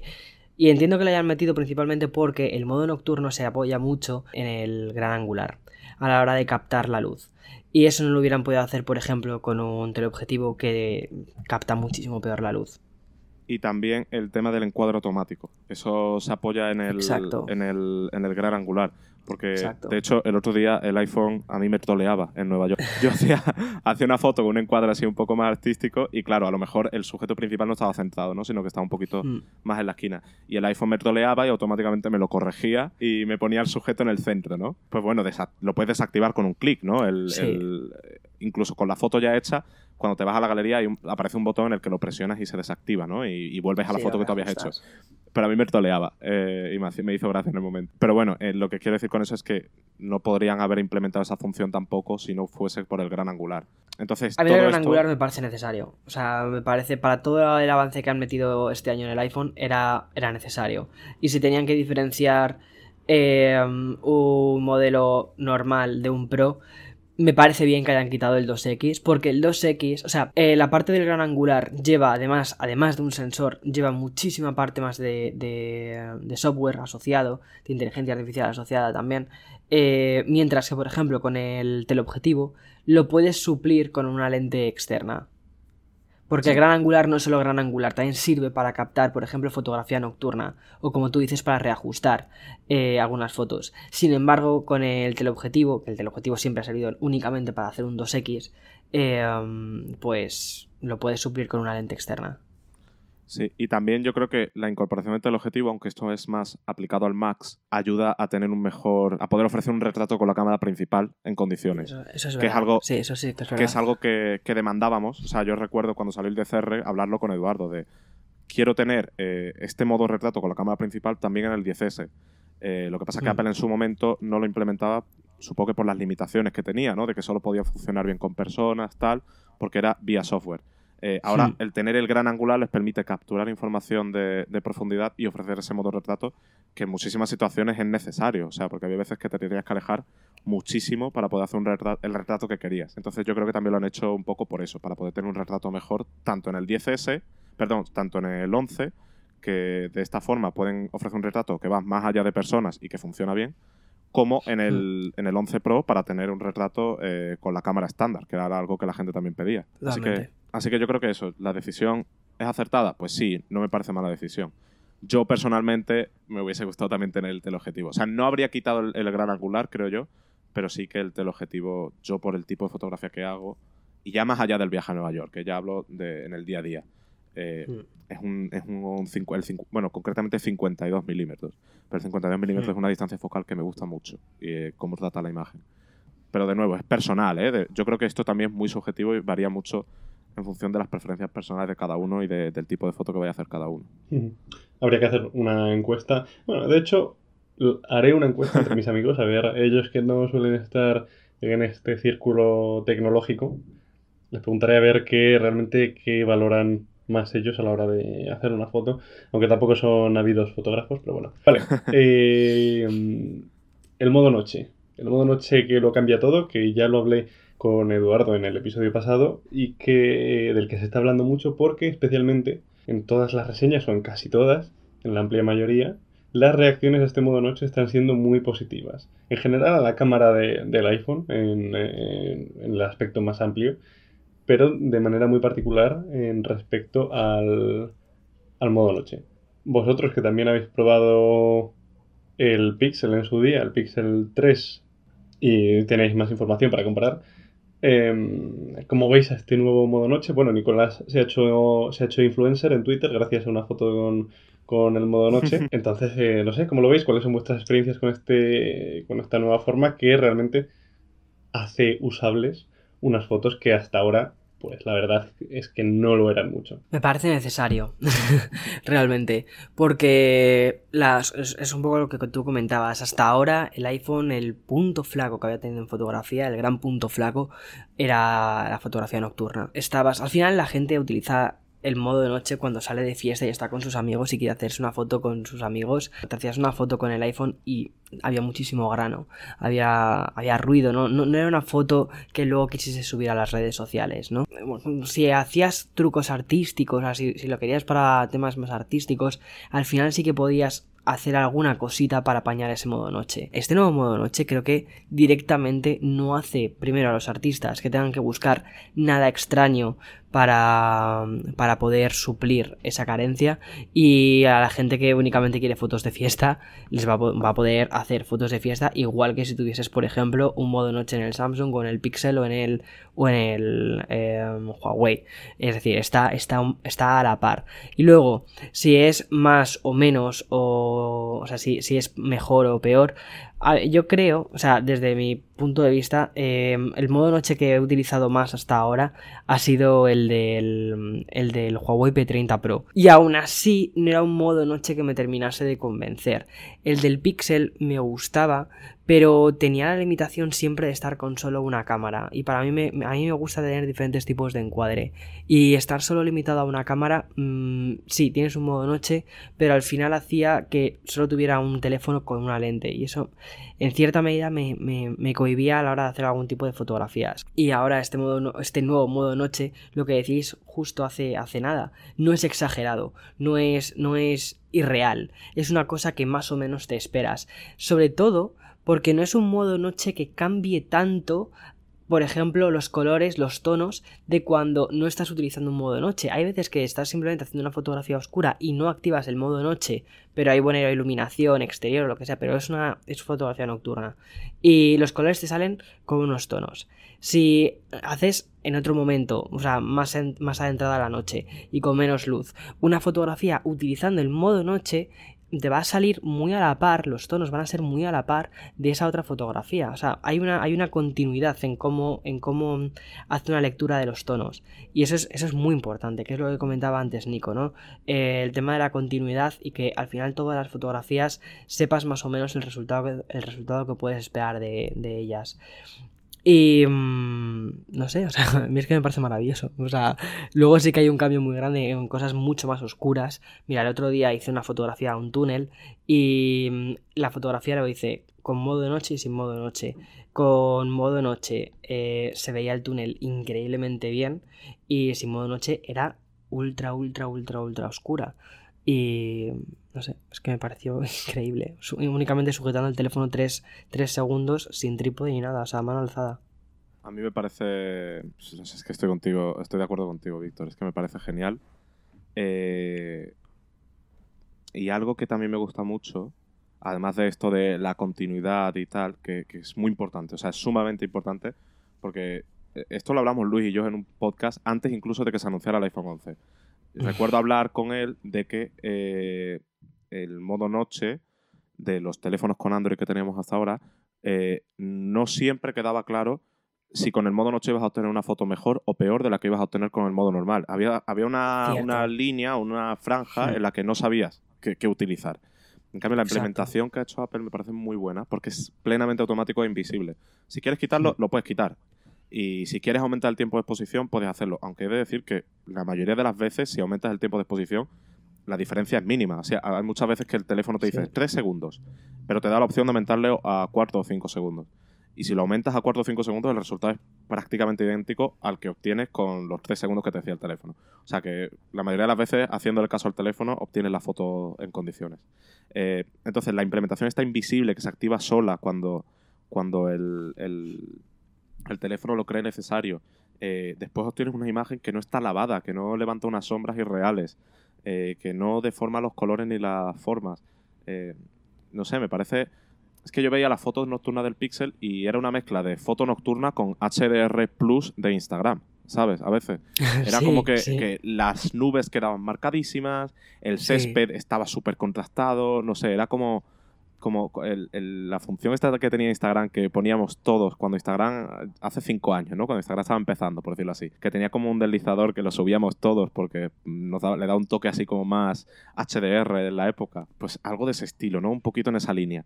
En cambio el iPhone no lo hace y a mí me parece muy, muy positivo que lo haga. Y aparte, todo esto hace que el control quede en manos del fotógrafo, que yo creo que algo es muy importante.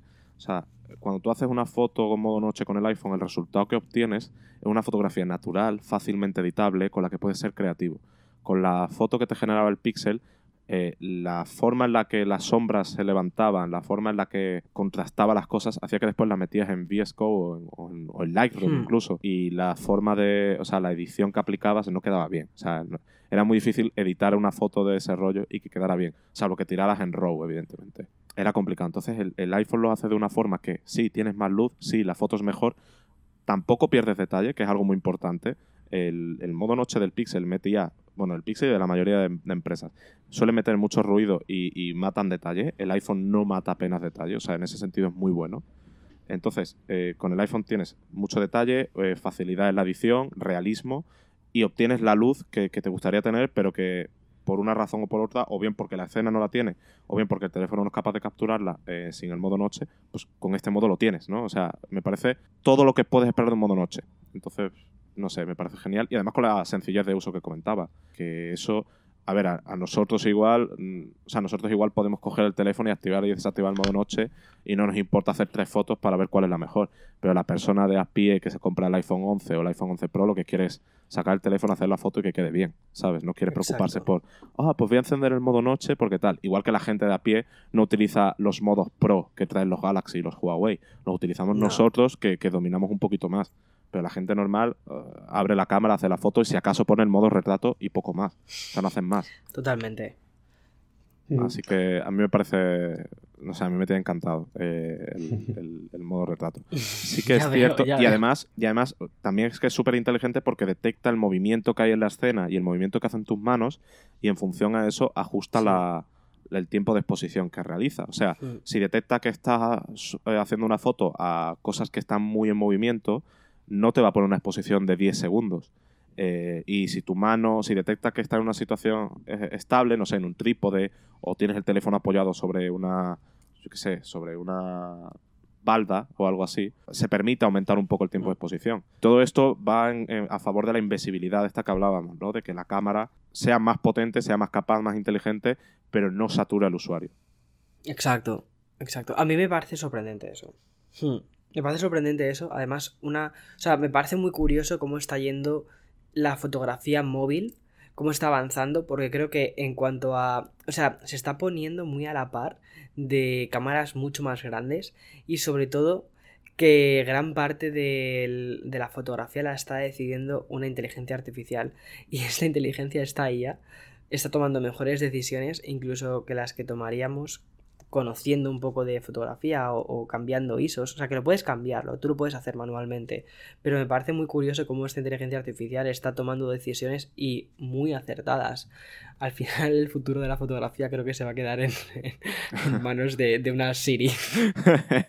Vas a hacer fotos con tu Sony y una Siri o algo equivalente lo va a procesar y va a decirte esta Exacto. foto es la, la- la correcta y tú vas a decir, ok, esta vale, foto me gusta. exacto, exacto. Que al final el, el- humano lo que va a hacer es moverse, eh, encuadrar la foto más o menos, porque luego ya sí eso se ocupa el teléfono de encuadrarla correctamente con el gran angular, y tú te encargas únicamente de apretar el botón, que de todos modos posiblemente tome unas cuantas fotografías en ráfaga, porque ya lo hace, elige cuál es la que más, o sea, cuál considera que es la, la mejor de todas esas fotografías, y ya esa es la que le aplica el HDR, las capas, tal, y dice, mira, esta es la foto que has hecho. No, yo solo he apretado un botón. El resto lo has hecho tú, teléfono. Eh, y otra cosa que quería comentar de la cámara no es, es, exactamente vinculada con el modo noche, es un detalle menor. Es que el iPhone ha corregido por fin el tema de la temperatura del color. Había veces que la temperatura del color se le iba la cabeza al iPhone. Eran muy pocas, sí, se le iba como a naranja, amarillo, una cosa rara. Eh, hmm. Son muy pocas las situaciones en las que le pasa, ¿eh? O sea, hace una foto estándar y, y la hace bien. Pero el otro día me di cuenta, o sea, ya me había dado cuenta probando el teléfono, pero volviendo en el avión, fui a hacer una foto de, de Nueva York, la típica foto de cuando has despegado con la ciudad de fondo, eh, para subirla a Instagram y decir que me estaba yendo. Eh, pues fui a hacerla con, con, el iPhone 11 y también la hice con el XR. Y lo que es la pared del avión, en el, en el iPhone Pro la veía del blanco, del, que, del mismo tono de blanco del que yo lo estaba viendo, y en el iPhone 10R se veía anaranjado. De nuevo, las situaciones en las que me pasaba eso con el 10R eran pocas, no eran muchas, pero había veces que se le iba la cabeza. Eh, hacia, o sea, ponía una temperatura de color que dices, no sé por qué estás haciendo esto. Eh, después la podías editar fácil, ¿no? O sea, al fin y al cabo, la temperatura, la temperatura de color es algo muy fácil de corregir. el hecho de que lo hayan corregido, pues me parece positivo, ¿no? O sea, son como pequeños detalles, pequeños detalles que han ido yo creo que el objetivo que el objetivo que persigue Apple y que lo ha estado demostrando durante los años pasados es por una parte esto que comentabais de eh, respetar los colores al, al, máximo posible, ¿no? El capturar la realidad tal y como es sin, venirse arriba en términos de contraste, de saturación, de nitidez, que es algo del, que sí que se puede ver de una manera un poco más o menos clara, pero en otros fabricantes yo creo que es más fácil de notar. Y por otra parte, el ponerte las cosas fáciles, que es algo que se ve en la opción del modo noche. Esta opción ya la comentamos Nico y yo antes de que saliese el teléfono, de cómo, cómo imaginábamos que iba a ser implementada. Y al final, al final, pues es más o menos eso, ¿no? El, tenerla ahí, pero que no esté ahí realmente. Que esté ahí y que si hace falta se active y que el teléfono te muestre la foto que tú esperabas tomar y no una foto más oscura o que, o que las luces estén por otro lado, en fin. Y ahí yo creo que hay, hay un resumen muy bueno en la, en la propia web de Apple que dicho sea de paso, los, los copies, los títulos que ponen de, las secciones de productos en la web de Apple suelen ser siempre una maravilla. Y en este caso hay uno que resume muy bien, está en, el, en, la página del iPhone 11 y yo creo que resume casi a la perfección lo que es todo el tema este de la cámara. Y es que pone, hay que ser muy bueno para hacer una foto mala. Sí, exacto. Y yo creo que viene a resumir un poco la intención de Apple con esta cámara, ¿no? Em, que tú puedas sacar el teléfono del bolsillo, apuntar, disparar y que la foto que te vaya a salir sea buena. Porque lo que comentabais con el. Especialmente con el modo noche, lo recuerdo yo con el Huawei P30 Pro. Había veces incluso que la cámara, que eh, el, modo normal de disparo, el que tú abres cuando tienes la cámara, por la noche, te sacaba mejores fotos que el modo noche. Y es como, entonces, ¿cuál elijo? Y si, y si, es, y si es un lío para mí, que eh, normalmente pues pruebo más teléfonos y estoy acostumbrado a hacer este tipo de pruebas, pues para un usuario normal, pues yo me pongo en su, en, en, su piel y digo, vale, es que realmente no sabría cuál elegir y, qué tengo que hacer para que la foto me quede como yo quiero o, con el mejor resultado posible. Y eh, es ahí un poco, yo creo, es esa diferencia que eh, remarcabais tanto en el, en el, iPhone 11 Pro como en el iPhone 11, que a través del software, pues también, mm, en definitiva, los pasos que tenga que dar el usuario sean los mínimos posibles. Sí, eh, bueno, al fin y al cabo lo que tú decías es lo que Apple siempre intenta perseguir ¿no? con, con, con sus cámaras. Intenta realismo, sencillez y honestamente es algo que los fabricantes con Android me gustaría que empezasen a hacer. O sea, eh, de nada me sirve abrir la cámara del Galaxy o del Perdenta o del teléfono que sea, no, no, no, estoy señalando uno en particular. Tener 20.000 modos de disparo eh, y que si me leo un manual de instrucciones de 500 páginas, obtengo unas fotos maravillosas, ¿sabes? Yo quiero sacar el teléfono de mi caja hacer teléfonos buenas. Bueno, a ver, yo en particular igual sí que me leo esas 500 páginas y hago fotos, pero la gente normal no va a hacer eso. La gente normal quiere eso, sacar el teléfono. Entonces, eh, que Apple lo haga es positivo. Y continuando con la cámara, si os parece, también tenemos que comentar el tema del vídeo. Joder. Estoy viendo, no sé vosotros, pero... he visto cosas loquísimas en Twitter con el tema del vídeo. Sobre todo, a ver, el, ajuste de las luces, genial. Eh, y además ahora lo puedes hacer en 4K, 60 FPS, con todas las cámaras, lo cual es maravilloso. Pero el tema de la estabilización, maravilloso. O sea, hay vídeos que parece que están estabilizados con un gimbal como el Osmo Mobile o algo del estilo. Sí, vamos, es que es... eh, eso, yo eh, no puedo comentar demasiado, primero porque no lo he probado y segundo porque es, simplemente eso, es eh, yo lo que he visto es decir, wow, o sea, estás andando, estás corriendo, estás montado en un coche y el resultado que, que estás viendo es como si tú tuvieses un equipo de estabilización detrás. Y es algo que también vimos en, en la propia presentación, en la keynote, que eh, muchos de los vídeos en los que se enseñaba el, el- iPhone 11, me parece, creo que fue, estaban grabados con un iPhone 11 y parecía que estaban grabados con un, eh, eso, con un equipo profesional. Imagino que Víctor, que sabe más de esto, pues nos, nos podrá dar igual más señas acerca de la estabilización y, y lo que supone. Es una pasada. Punto. Es, es- es increíble. O sea, el otro día justo subí un vídeo eh, sobre las cámaras del, del iPhone 11, ¿no? Para, con el día que coincidió con el día del estreno del iPhone. Y estaba más orientado a que una persona que se comprase ese mismo día el teléfono que supiese más o menos qué podía esperar de las cámaras. Y estuve probándolo en diferentes situaciones y es que me parece maravilloso. Debo reconocer que durante el último año he utilizado bastante el iPhone 10S para algunas de las tomas que hago en, en mis vídeos, principalmente sobre todo en los blogs, en la parte de blogs. Y muchísima gente no se, no se, ha, no se ha dado cuenta, ¿no? Cuando paso de una DSLR a una cámara como la del iPhone 10S. Pero este año... O sea, voy a poder, o sea, pensar simplemente que este año voy a poder delegar muchísimas más cosas en esta nueva cámara, en la del iPhone 11 Pro, en lugar de tener que cargar eh, con, el, con la DSLR. O sea, es que, es que me parece, me parece increíble.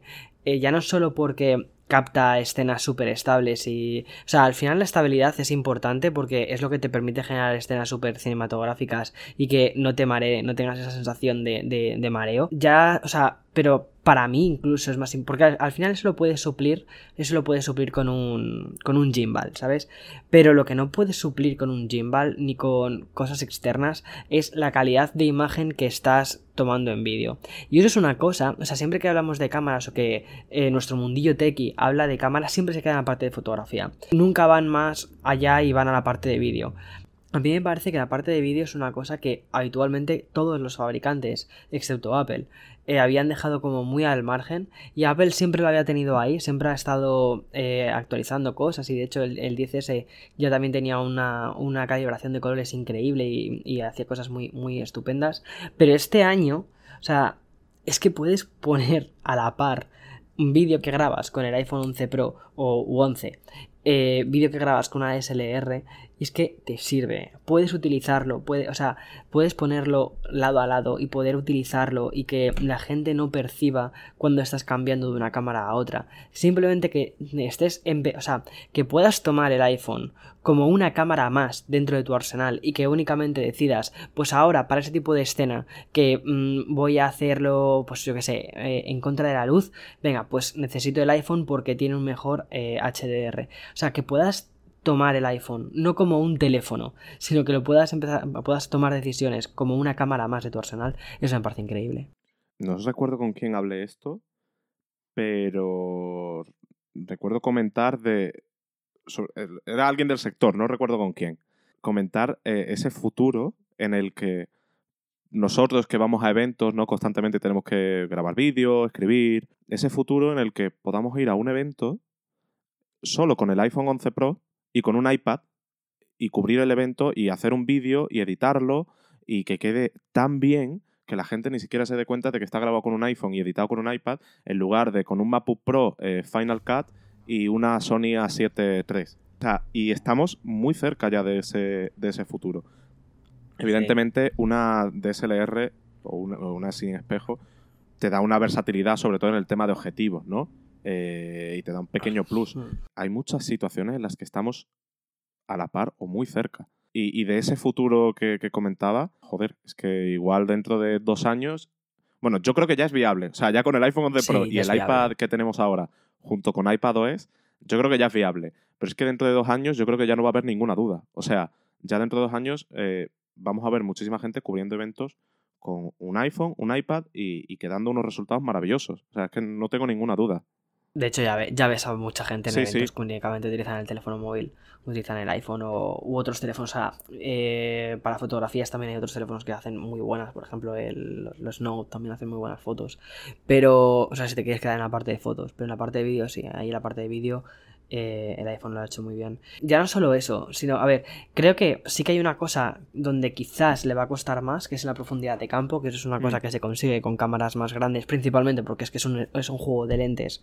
O sea, eso no sé muy bien cómo lo van a hacer algún día. Quizás, quizás con software puedan llegar a Modo- suplir todo esto. Modo retrato en vídeo, como, Exacto. como, hace, como hace Samsung. Bueno, es decir que el, el de Samsung funciona bastante mal, el modo retrato en vídeo. Funciona Pero muy mal. no me sorprendería Sí. que el año que viene, aprovechando las cámaras 3D que se supone que va a tener el iPhone, o al menos es lo que se rumorea, no me sorprendería que empezasen a coquetear con el modo retrato en vídeo, aprovechando la información de esa cámara, ¿eh? Exacto, exacto. O sea- de, de hecho, o sea, mm, ya hay cosas, o sea, hay, mm, hay planos, mira, por ejemplo, o sea, me estoy acordando ahora mismo, por ejemplo, de, un- de uno de los planos que grabé para, para hacer este vídeo, de las cámaras con, con el iPhone 11. Y mm, es un plano muy, muy, muy cerca de, de unas flores, ¿no? Y está, las flores están en un primerísimo primer plano, con un macro increíble, eh, todo muy bien, o sea, eso está muy enfocado. Y luego inmediatamente después el tallo ya está desenfocado, muy del estilo de una DSLR y eso, me pareció, de verdad, me pareció maravilloso, pero claro, la, la luz en ese momento era buenísima, o sea, había, unas, había una serie de circunstancias que hacía que pudiera grabar esa escena, ¿no? En un futuro estoy convencido de que, o sea, bueno, estoy convencido, no lo sé cómo lo van a hacer, sinceramente, para, para poder transmitir esa profundidad de campo que transmiten, por ejemplo, las, las DSLRs o las, ese tipo de cámaras.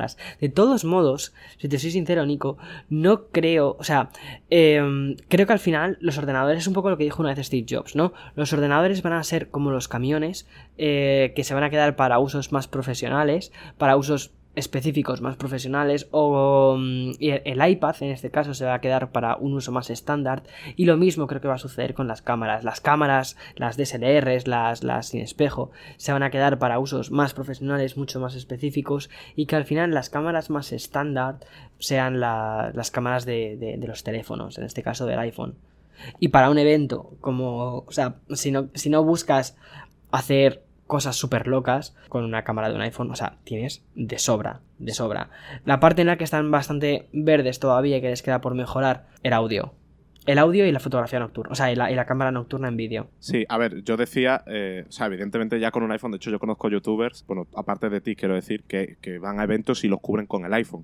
De Yo no hecho- lo cubro con el iPhone, ¿eh? El evento, el evento no los cubro con iPhone. Bueno, pero has grabado planos con el iPhone, quiero decir, en, en tus vídeos. Sí, Eh, sí, de hecho, sin ir más lejos, Carlos, Carlos Santaengracia, que estuvo en Dynamo hace como tres, cuatro episodios, creo, si no me equivoco. Uno de los. eh, bueno, el, el- el- el vídeo del Galaxy Note 10, no la review, sino el primeras impresiones, lo grabó íntegramente con un iPhone 10S. Y el vídeo está genial. O sea, quiero decir, evidentemente, la cámara te da lo que tú decías, ¿no? En profundidad de campo, en, en distancias focales te da un poquito más de juego, eh, de noche te permite sacar un poquito más de luz, quizá con, con menos ruido. Pero la foto, o sea, perdón, el vídeo quedó genial. Eh, y es con un 10S, no es con un 11 Pro. Con el 11 Pro la cosa va a ir aún mejor.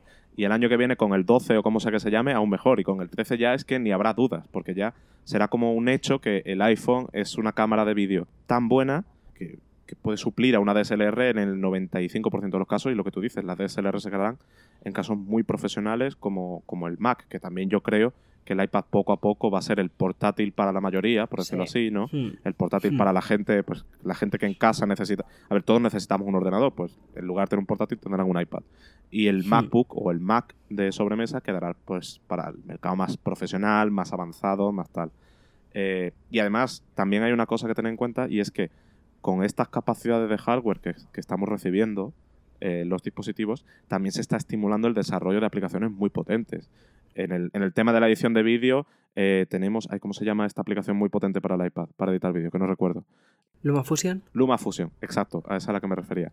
Y después en el, en el iPhone para grabar vídeo tenemos Filmic Pro, que lo vimos en la presentación. El- en la combinación del chip A13 con las cámaras del iPhone te permitía sacar vídeo de cuatro cámaras a la vez en tiempo real, Sí. en 4K, eh, 60 con- FPS. Exacto, con 60 frames, con el tratamiento de color que aplica el iPhone en, en tiempo real. O sea, era una locura. Y esto no va a hacer más que avanzar. O sea, Filmic Pro es la primera, bueno, no es la primera, pero quiero decir, es la que tenemos ahora. Dentro de dos años, eh, Filmic Pro o la que sea será capaz de hacer cosas aún más locas. Luma Fusion será prácticamente igual eh, a Premiere eh, y a After Effects. Bueno, After Effects no lo sé, pero bueno, a Premiere seguro No. que sí. Entonces, lo que te quiero decir es que si hoy ya es posible cubrir este tipo de eventos y hacer este tipo de cosas con un iPhone, eh, dentro de dos tres años yo creo que ya no va a haber dudas. O sea, la gente va a hacer va a ser Hmm. la opción mayoritaria, ¿no? Habrá gente que seguirá usando la DSLR porque tiene lo que comentamos, esa versatilidad y tal, y ese, ese pequeño extra, pero ya será la opción más estándar, ¿no? Eh, en, el- en los eventos a los que vamos y en muchas otras situaciones. El caso que comentabas justo de, de Carlos es algo que, que- me hace bastante gracia porque cuando él lo comenta y además te lo dice abiertamente que se compra el iPhone y en este caso el, iPhone 11 Pro porque es eh, la mejor herramienta que él tiene para cuando se va a eventos para poder grabar con una calidad eh, más que aceptable sin tener que llevarse eh, el armatoste en la mochila. pues, puede ser pues, un trípode muy grande, una cámara, objetivos y demás. Y por su pasado Android y porque, pues bueno, mucha gente los identifica con el, con el mundo Android a, a, a y a Carlos de topes de gama, le dicen, eh, le, recriminan eso, que por qué, que por qué un iPhone y, y- y no otro fabricante. Y nuevamente eso, él eh, lo justifica siempre diciendo que es que la calidad que se obtiene pues es la mejor que, que él puede conseguir con un teléfono a la hora de grabar vídeo. Y sí que es verdad lo que comentaba Víctor antes, que cuando salen las reviews y, y los análisis y, y en general la gente, no, no se comenta tanto el aspecto del vídeo. Y es algo en lo que, primero, en lo que Apple siempre ha trabajado bastante y en lo que ahora se está haciendo mucho hincapié por su parte y que permite obtener resultados como los que estamos viendo. Y no sé qué más iba a decir, se me ha olvidado. Ah, que precisamente este Gruber, que ya lo he mencionado antes, eh, no, sé, no sé en qué ha sido, pero decía también en su reseña que eh, si Apple no tuviese tanto apego a los nombres, y que obviamente no va a ocurrir, pero que este iPhone se podía llamar perfectamente i- iCámara en vez de en vez de iPhone. Totalmente. Sí. O sea, es que yo creo que el concepto de iPhone, o sea, el, el- iPhone no es, un, no es un teléfono, o sea, y ya no solo el iPhone, o sea, los teléfonos móviles, ¿no? El concepto de smartphone. El smartphone ya no tiene sentido como tal, o sea, al final es un dispositivo, es una navaja suiza, es una cosa que hace muchísimas más cosas que llamar por teléfono. Probablemente lo que menos hacemos con nuestros teléfonos sea llamar por teléfono y sea fotografía, subir redes sociales, utilizarlo para tu negocio. O sea, para mí, o sea, para mí el iPhone es, es esencial. No hay herramienta más productiva que para mí que el iPhone. Podría prescindir, fíjate, podría prescindir de mi cámara grande porque al menos teniendo un iPhone con el que puedo grabar vídeo, con el que me siento cómodo, ¿vale? Con un vídeo que, que considero que tiene una calidad más que aceptable para poder publicarlo, eh, podría trabajar. Puedo gestionar todas mis redes sociales desde el iPhone. Puedo gestionar todas mis colaboraciones, todas, todo lo puedo hacer prácticamente desde un iPhone. Entonces ya no tiene, o sea, no es, no es un teléfono, es, es algo más. Es una navaja suiza que me permite ser productivo y trabajar. Lo vamos sí. a llamar eh, hay cosa o algo así, ¿no? Porque no sé cómo definiría. O hay navaja, como tú dices. Hay navaja. porque, porque sí, estoy está 100% de acuerdo. O sea, de hecho, yo creo que también eh, me podrían quitar eh, incluso el MacBook, eh, el iPad, lo que tú quieras, pero el iPhone es la herramienta básica con la que haces cualquier cosa. Desde pagar en el supermercado hasta hacer una foto increíble, hasta buscar en Google Sí. Maps dónde está el restaurante al que voy a ir. Eh, Sí. Es todo, o sea, es todo. Y, Sí. y precisamente llamar es lo que menos hago con el teléfono eh, Sí. al final del día. Entonces, Ahí, oye, Nicolás, ahora que lo comentas, eh, danos una actualización, por favor, de cómo va tu estado con Apple Pay. Pues mira, eh, bueno, Víctor, te pongo en contexto por si no lo, no lo habías Sí, escuchado antes. ¿qué pasó? Eh, tengo drama con Apple Pay. Me encanta Apple Pay, eh, me parece de lo mejor que ha hecho Apple en la vida, pero no sé por qué eh, el Banco Santander no me deja. Llevo unos dos meses, poco más de dos meses, sin poder registrar algunas de mis tarjetas en, en el banco. Voy a hacer una, una actualización. ¿En el banco o en Apple Pay? O sea, perdón, en Apple Pay. Las tarjetas del banco en Apple Pay Vale. hay algunas que no me dejan registrarlas, ¿vale? Ha- hago un estatus. eh, y bueno, en el podcast me he informativo de Apple Pay por Nico.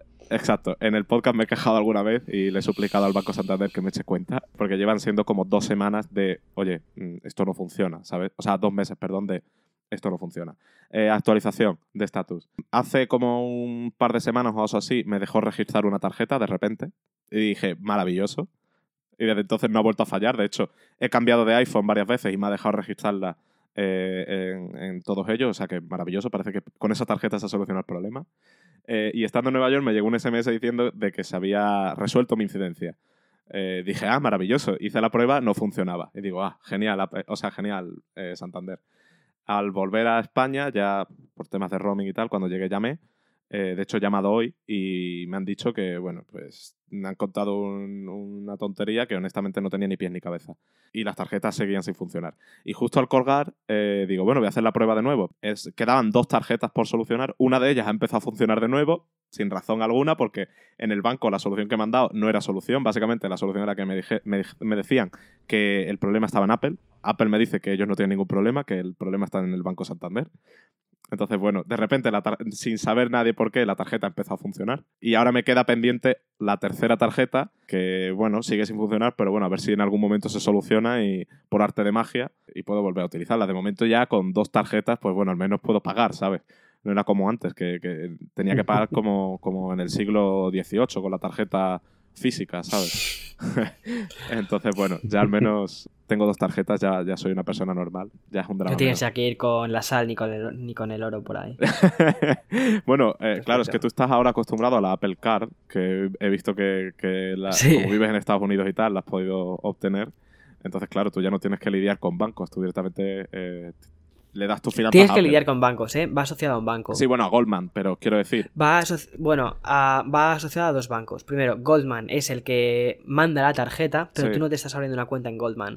O sea, un Goldman lo que te hace es eh, firma la tarjeta, como quien dice. Sí, Esa tarjeta va asociada. O sea, aquí es importante entender una cosa, que eso es una cosa que. O sea, yo cuando vine a Estados Unidos yo no tenía ni idea de cómo funcionaba esto. O sea, yo iba con mi mentalidad de, de- de un banco es el que te manda la tarjeta y, ese, y ya está. Aquí no. Aquí cada, mm, cada entidad tiene sus tarjetas. Puedes comprarse, puedes comprarles a ellos las tarjetas, llevar tú tu propia tarjeta. Tú puedes tener tu propia visa de visa, ¿vale? Expedida por Sí. visa. En este caso es Goldman Sachs quien eh, hace la tarjeta, pero tú lo tienes que tener vinculada a un banco. En mi caso es Bank of America, que es con quien pago las facturas. Entonces sí que tienes que tener como... Es un puente, realmente Goldman sí. Sachs hace de puente. como, como American Express, básicamente. Tú tienes tu American Express que está Exacto, vinculada a una es- tarjeta de. ah, perdón, a una cuenta bancaria de otra entidad. American Express Es exactamente es solo la tarjeta, sí, sí. Sí, lo que, lo que quería decir es que si tienes un problema con la tarjeta, tú hablas con Goldman. O sea, no, no tienes que. O sea, perdón, hablas con. Hablas con Apple Pay. O sea, hablas Hab- con Apple. Hablas con Apple, hablas con Goldman a través de. Apple. Algo así, Exacto. Que es increíble, por cierto. O sea, es. O sea, me parece magnífico. Porque. mm, eh, es que, o sea. Es que es flipante, o sea, el primer día no sé qué sucedió, tuve un pequeño problema con la tarjeta eh, y con un tema de, de unos datos, ¿vale? Entonces, lo que hice fue simplemente abres como una especie de iMessage, ¿vale? Sí. O sea, como un mensaje de texto y le dices, oye, mira, tengo este problema. Y una persona real te escribe y te, y te responde. Y todo por mensaje, todo súper rápido, súper educado, no tienes que hacer nada. Creo que me llevo en resolver una cosa que estoy convencido que en cualquier otro lado me hubiera llevado dos llamadas por teléfono. Creo que me llevo O dos, o dos meses, como yo, con, con el Banco Santander, que llevo dos meses esperando a que me lo solucionen. Me llevó tres mensajes de texto. Joder, qué maravilla. Y todo en, o sea, en un minuto y un minuto y medio lo tenía ya todo resuelto. O sea, increíble.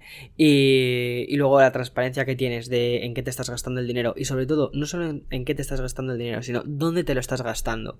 Tipo, haces una compra en un sitio y te aparece la dirección exacta de dónde has realizado la compra. Eso es genial. Sí, eso es genial. Y, O sea- y- y lo del trato que decías es que leí en Bloomberg, creo que fue en Bloomberg o no recuerdo dónde, fue en un medio norteamericano, eso seguro, que por lo visto la gente con la que hablas es de Goldman, porque Goldman al fin y al cabo es quien opera Hmm. la tarjeta, pero como trabajan de una forma tan cercana con Apple, la gente, o sea, la gente que te presta servicio, aunque sea de Goldman, eh, el manual o el training que han recibido esas personas está muy influenciado por Apple. Por lo tanto, tienes una experiencia pues, muy del estilo de la que obtendrías si vas a- a- al Apple Store Con porque Apple tienes un problema con, con tu iPhone, ¿sabes? Sí. Entonces, y, y, joder, eh, me encantaría tener eso y no tener que lidiar con, con- con todo el cariño del mundo, ¿eh? porque la gente que me ha atendido en el Banco Santander eh, son todos unos cielos y me, me han tratado súper bien. Pero, mm, joder, esa velocidad, esa tal, me encantaría tenerlo en. La verdad es que yo estoy, o sea, estoy alucinando porque justo es que me estás hablando de, de- de este tema financiero y es que, este- es- o sea, ayer me pasó una cosa de, no sé, Minority Report, o sea, totalmente. Eh, cerca de casa tengo una sucursal que es una sucursal digital, ¿vale? O sea, esto, o sea, esto, esto me pareció, chao, me vuelo la cabeza. Y es de, no es de, no es de Apple Pay, es de American Bank of America. Bank of America, exacto, es de Bank of America. Y, mm, entonces, tú entras en la sucursal y no hay nadie en la sucursal, ¿vale? No hay nadie, no hay personas físicas, no existe nadie. Entonces, tú entras en la sucursal y lo que hay es una pantalla y es una persona eh, tipo, o sea, es una persona virtual, ¿vale? Y te dice, mm, eh, te preguntan, ¿qué quieres hacer hoy? ¿Tienes esta acción? ¿Tienes esta acción? Lo puede pasar de español a inglés, ¿vale? Mm, Dices, vale, pues quiero hacer esto. Y entonces tienen como las típicas, como unas como peceritas diferentes, ¿vale? Y te dice, se ha desbloqueado tu pecera número 4. Y te vas a tu pecera número 4. Todo muy impoluto, todo muy, todo muy blanco, todo muy perfecto. Y llegas, te sientas en tu, en tu pecera número 4 y de repente tienes en la pantalla a una persona que está conectada desde, en este caso era Illinois, súper majo, todo como súper... Todo muy ideal, ¿vale? Con una pantalla muy grande de estas de tipo Cisco, ¿sabes cuál Sí, te digo? sí. Vale, y gestionas todo de forma digital. Entonces hay un momento en el que, por ejemplo, necesitan una doble verificación aparte de tu tarjeta de crédito para poder hacer una gestión que necesitaba en este caso. Y lo que hacen es te mandan un token a través de la aplicación, verificas que eres tú a través de la aplicación y ya continúas. Es como tu firma digital. Qué maravilla. Eh, O sea, genial. O sea, y increíble. funciona bien, ¿no? Eh, que es lo importante. Sí, sí, sí, sí, funciona increíblemente bien. Y por ejemplo, para algunos documentos tuve que firmar unos documentos. Había un iPad encima de, encima de la mesa, ¿vale? Era, era todo como si fuese una especie de como de salita chiquitita pecera con una pantalla grande. Y había un iPad puesto en, en la mesa. Estaba asegurado el iPad. Eh, y para un documento, pues me dijo el chico de la pantalla, eh, tienes que firmarlo, tal. Y, ¿Cómo lo firmo? Y nada, y de repente, plomp, la pantallita del iPad se ilumina y aparece ahí mi documento. Dije, Qué maravilla. toma, ya. Firmé, terminó todo y. y punto. Increíble. Qué maravilla, qué maravilla. Eh, no sé. eh, Es una cosa piloto que están haciendo en Estados Unidos. Creo Sí. que me, me dijo el chico que estaban en. que había nueve oficinas repartidas en, en todo Estados Unidos de este modo. Que esta era una de ellas. Que de hecho no es impersonal. O sea, no es. no es una. no es una inteligencia artificial quien te está hablando. Quizás eso dentro de unos años. Sino que en este caso, esta, este, este gestor, la próxima vez que fuese al banco, podía solicitar que fuese él el que me gestionase las cosas. Y entonces él, desde, desde su sucursal en, en Illinois, pues eh, se conecta y me dice, tiempo de disponibilidad para Matt. Pues mira, Matt eh, va a estar dentro de 5 minutos contigo. Vale, perfecto. Pues te decides si te esperas o si te lo gestiona Pepita, ¿sabes? Qué maravilla. O sea, o sea, me parece genial. Porque, sobre todo por eso, lo de que puedes mantener el mismo gestor sin ningún tipo de problemas y, y este- el trato, aunque sea a través de una pantalla, es cercano, porque le estás viendo la cara, imagino, ¿no? O sea, sí, es- sí, sí, sí, O exacto. sea, es, es- es básicamente como si, lo- como si vas a una sucursal estándar o la diferencia de que le estás viendo a través de una pantalla. Lo sí, que, exacto. Lo que me hace esto pensar es llevarlo un paso más allá y que el día de mañana directamente eso mismo lo puedes hacer desde tu móvil. O sea, llamas a tu, o sea, haces una videollamada con tu gestor y desde Totalmente. tu propio móvil en casa eh, dices, oye, mira, tengo este problema, vamos a solucionarlo. Con aún más comodidad, que no hace falta ir a una, a una sucursal, ¿sabes? Joder, eh, el este futuro me flipa, o sea, me encanta. Sí. Eh, por, sobre todo porque la banca tradicionalmente ha sido un sector muy lioso, muy complejo, muy... O sea, cada trámite requiere 20.000 procesos. ¿Quieres contratar una tarjeta de crédito? A ver, poco, últimamente se ha ido simplificando, ¿no? Pero Hmm. que si te tiene, tienes que firmar este documento, que si tal, que si cual, o sea, un poco tedioso. Entonces, que todo esto se automatice, se simplifique, se, se agilice de esta forma, joder, me parece una, una es maravilla. increíble. Y, Y- luego ya, Nicolás, lo último. Dime. Ah, perdona, dime. perdona. No, no, que iba a decir que, y además, ahora estoy viendo como en Estados Unidos hay muchas fintech que están llegando. Sí. Eh, N26 ha aterrizado ya hace poco, por lo visto. ah, sí, eh, ah, pues interesante. Sí, de hecho, en Nueva York veía un montón de, de- de- de lonas y de carteles publicitarios Ah, de bueno. N26 por todas partes. Entonces, bueno, que todo esto se estimule y que esté eh, aprovechando toda la tecnología que ya está disponible en otros sectores, me parece tan guay, tan maravilloso y tan Sí. útil, porque al fin y al cabo son cosas que hacemos en el día a día y cosas que nos gustaría hacer más, con más frecuencia a veces. No sé, me parece Mm. súper interesante. Y ahora sí, dime, ¿qué es lo que ibas a decir? Ah, no, luego ya la siguiente y última cosa que me ha volado la cabeza muchísimo ha sido que hace, bueno, hace poco me mudé aquí a California. Aquí en California, eh, a nivel de tecnología es flipante, o sea, y me tuve que hacer un seguro médico. Y entonces, bueno, me lo hice, me lo he hecho con eh, un seguro médico con, con el hospital que, que hay aquí cerca. Y es increíble porque todos los datos los tengo sincronizados con la aplicación de salud del iPhone. Entonces, si yo ahora me hago un análisis, ¿sabes? Eh, un análisis de sangre, ese análisis de sangre lo voy a ver reflejado en mi aplicación de salud. Qué maravilla. Y tengo un apartado en el que puedo mirar, mira, documentos clínicos. Y en esta parte de aquí de documentos clínicos me vienen los informes de, de mi médico. O sea, es, es muy fuerte. Y el poder tener todo esto centrado en una sola aplicación y además que estos datos la aplicación los entiende y me da diferentes eh, baremos, diferentes resultados, ¿sabes? O sea, visualmente puedo entender un poco cómo funcionan mis cómo funciona mi cuerpo. O sea, eso me parece bestial.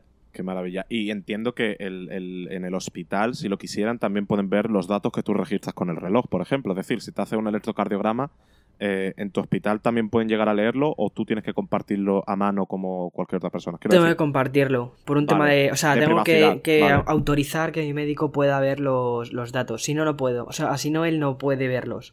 Sí, pero aún así me parece genial. O sea, que tu médico a distancia le puedes decir, oye, pues mira, hoy me siento un poco mal, me he hecho un electrocardiograma, o estas han sido mis pulsaciones a lo largo del día, o qué sé yo, cualquier otro dato que el Apple Watch recopile ahora o en el futuro lo recopile, y directamente Hmm. tu médico a distancia te diga, oye, pues igual es que deberías cambiar estas pastillas por otras, o pásate por la consulta y vemos. O... Fíjate, no sé cómo funcionaría eso, Nicolás, porque, eh, o sea, con el tema del... Sí que, por ejemplo, tenía como... eh, a, qué, a qué datos querías dar acceso a, a tu informe médico, y entonces, por ejemplo, el electrocardiograma lo tengo activado, pero no sé hasta qué punto eh, la otra persona puede meterse de forma proactiva, ¿no? A mirar este tipo de cosas. No lo sé. Lo que sí, o sea, lo que sí que te digo, Nicolás, por ejemplo, o sea, eh, Eloy, eh, él trabaja en un hospital, él es médico, entonces él lleva, le- eh, lleva un, un iPhone que se lo ha dado su hospital y en ese, en ese iPhone, que además es, es un iPhone diferente, es, es como algo raro, porque Sí. lleva un token, lleva, o sea, tiene que, tiene que verificarse, es como un tema como súper seguro.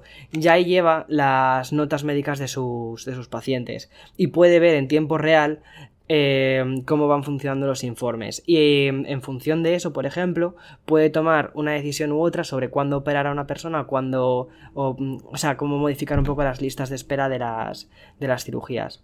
Qué maravilla. O sea, Ah. es, es, es todo como muy futurista. O sea, es decir, Sí, sí. wow, wow. O sea, que esto funciona. La aplicación de salud no solo sirve para las cosas del reloj, no. Sirve para ir un paso más allá. Sirve como para comunicarte con tu médico y sirve para tener tus, tus, tus analíticas, ¿no? Ahí. Es decir, vale, guardo mis analíticas. Porque eso es algo muy habitual que en España, yo al menos cuando me hacían una- un análisis en España, me daban el, el análisis y ¿qué haces con él? Lo pierdes, lo ve tu médico y lo pierdes después, Sí. ¿sabes?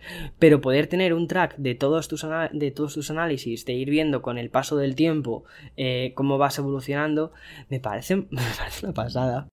Sí, sí, o sea, eh, y además todo esto con, con los- con el enfoque de privacidad que siempre tiene Apple, que aquí es muy importante, porque son datos Sí. muy, muy, muy sensibles. Sé, Sí. a mí me parece una locura eh, y me encantaría que esto se empiece a expandir. Eh, supongo que tú lo disfrutas porque al fin y al cabo estás en California, que es como uno de los epicentros tecnológicos del mundo. Pero el día que esto se expanda y sea la norma, o sea, sea lo habitual, ahí es Hmm. cuando empezaremos a ver, bueno, yo nosotros ya lo vemos porque estamos metidos en el sector, pero ahí es cuando la gente empezará a valorar todo el recorrido que ha ido haciendo Apple con productos como el Apple Watch, con salud y tal. Porque cuando llegue, cuando llegue eso, veremos, hostias, que el Apple Watch lleva recopilando datos de mí desde 2014. Y ahora mi médico puede utilizar esos datos. Y cada vez ha ido recopilando más datos. Y, y los ¿Sabes, tengo Nicolás, todos que tienes un descuento? Tienes un descuento en algunos seguros médicos si tienes un Apple Watch. Sí, sí, sí. Eso lo, Es lo he leído, eh, lo he leído y, y me Sí. parece. De hecho, creo que incluso te regalaban el Apple Watch algunos. Sí, eh, algunos y, sí. y te hacían descuento eh, a cambio de que le proporcionaran los datos. A ver, eso es un arma Sí. de doble filo también, porque al fin y al cabo. No, de que proporcionar los datos no. De, no de que no tienes que compartir los datos. ah, ¿no? Es simplemente con que los tengas para que controles tu actividad. Ah, pe- pensaba que tenías que compartir periódicamente ciertos datos. No, no, no, no, no. Aquí hay Ah, un tema entonces que es, bastante sensible, que es el tema del sedentarismo. O sea, aquí hay muchísima población obesa y la gente pues quizás no, está tan motivada a la hora de hacer ejercicio. Entonces consideran que si tienes un Apple Watch y que te motivas a la hora de hacer una serie de entrenamientos, muchos problemas, pues mm, diabetes de tipo, no, no lo sé, diabetes de tipo X, la que se deriva cuando no haces demasiado ejercicio, cosas de este tipo, ¿no? Pueden eh, reducirse o pueden intentar prevenirse. Entonces, algunos seguros médicos lo que hacen es, en caso de que tengas un Apple Watch y realices ejercicios con cierta periodicidad, te eh, reducimos el coste de tu seguro médico. O sea, sí, había leído cosas de ese estilo, pero yo pensaba que ellos tenían acceso a los datos que recopilaba el reloj. No. Y te iba a decir precisamente que eso me parece un arma de doble filo, porque Hmm. sí, está muy bien porque te fomenta la salud del paciente, pero por otro lado está segmentando, está siendo un poco discriminatorio al fin y al cabo, Hmm. porque está favoreciendo a la gente que a lo mejor ha nacido con más salud, me explico. Sí, Eh, o que ha nacido con otras condiciones. Sí. Eh, porque a lo mejor tú, por, tu, por, por tus condiciones físicas, eh, me refiero simplemente el- por la- los atributos de cómo nacen, ¿no? Por los- Hmm. no por los que has desarrollado con el tiempo. Eh, a lo mejor por eso tú tienes un corazón más fuerte o lo que sea y tienes un seguro más barato y yo en cambio tengo un seguro más caro porque he nacido con un corazón más débil. Pero si no tienen acceso a ese tipo de datos eh, y no se, se segmenta a la población de esa forma, que me parecería eh, pues es un poco discriminatorio al fin y al cabo, joder, sí que me parece positivo, porque al fin y al cabo se hace con el propósito de, joder, muévete y, y- y está un poco más sano, ¿sabes? O sea, eh, preocúpate por tu salud, que es lo que tú dices, que en Estados Unidos yo creo que, eh, bueno, a ver, en todo el mundo es un problema, ¿no? Pero en Estados Unidos sí, Sí. que es cierto que la- las cifras son un poco eh, Alarmantes. preocupantes, sí. Hmm. En Pero fin. Eso Bueno. Luis, no sé. Bueno. ¿Qué tienes Luis que decir está tú de diciendo, todo esto de "Dios salud, mío". tío? No, yo, a ver, yo os estoy dejando hablar porque sí que es verdad que eh, al ser un podcast de tres personas, pues oye, como queramos estar hablando todos, al final nos vamos a las cinco horas y de, De hecho, este ya es el episodio yo creo más, más largo que hemos grabado tú y yo, Nicolás, desde que, desde que empezamos en, en ¿En cuánto vaya esto? Dos horas íbamos a casi. Eh. ¿En serio? Cerca de dos horas ya. Madre del amor hermoso. Eh, cuando mires las analíticas quiero Eh. ver cuánta gente se escucha este episodio entero. Porque yo creo que mucha gente le va a costar llegar al final, la verdad. Eh, Con dos horas de podcast. Pero bueno. Eh, bueno, eh, a ver, hemos hablado de todo. Hemos dejado claro cuáles son los mejores colores del iPhone 11, que es lo más importante de todo el episodio. Además está al principio, así que que quien entre por eso, yo creo que va a escuchar los primeros 15 minutos y hasta luego. Hmm. Hemos hablado de competencia, hemos hablado de, de todas las novedades en cámara especialmente que trae el nuevo iPhone. No sé si tenéis algo más que comentar acerca de del iPhone 11. yo no sé tú, Víctor, pero. Algo que se haya quedado en el me no da vergüenza ya hablar más. A ver, honestamente, si nos pusiéramos, sacaríamos más cosas, porque es que, o sea, Sí, somos claro. así y hay cosas que podríamos seguir comentando. Podríamos echar una hora hablando de la 13, del sonido, de la carga rápida. Ah, bueno, mira, de la carga rápida sí que quiero decir una cosa. Rápida. Eh, no entiendo cómo un teléfono el segundo- de 800 euros no trae el adaptador. O sea, un adaptador que a Apple le debe costar muy poco hacerlo. Pero bueno, Hay dos momentos en los que Nico lloró el día de la presentación del iPhone. Uno fue cuando vio que no tenía telefoto el iPhone 11 y el otro fue cuando vio que el cargador de carga rápida solo estaba en el modelo Sí. Pro. Incomprensible. a ver, yo no lo entiendo. O sea, es un teléfono de 800 euros. Eh, Samsung lleva metiendo carga rápida 5 o 6 años, no sé. Eh, teléfonos 200 euros te traen cargadores de 10, 15 vatios. Hmm. Incomprensible que uno de 800 venga con el de 5 vatios de hace 10 años. O sea, no tiene sentido. Sí, a mí tampoco, me parece, Eh. sí. A mí eso es- ha sido un gesto que quizás no me ha, no me ha gustado demasiado, de, porque sobre todo creo que, o sea, me da, mu- me da, me da un poco de coraje que un producto tan, tan bueno, o sea, o sea, a mí me encanta, va a ser, o sea, eh, va a ser mi herramienta que utilice durante un año hasta el siguiente. Entonces, me da mucha pena que un producto tan, tan, tan increíble pueda tener peros tan, tan fáciles de resolver, ¿sabes? Sí, no sé son si me explico. son absurdos. Y además, Sí, es la típica cosa en la que el pesado de Twitter va a decir, ah, pues este eh, no tiene carga rápida. Pues sí, llevas razón, es no tiene carga justo. O sea, sí tiene carga rápida, molesta. no tiene el adaptador. realmente. Exacto. Lo que, me, lo que me molesta realmente son los pesados que al final van a, van a, van a utilizar este tipo de, de pequeñeces como argumentos para poner peros a un producto que es tan redondo. Entonces Sí. es como, jo, Apple, ¿por qué? Si esto seguramente os costaría muy poquito resolverlo y a nosotros, eh, los que tenemos que estar en Twitter, nos, eh, nos solucionaría un montón de tweets. O sea, nos ahorraría un montón de... Pero no tiene carga rápida dentro de la caja.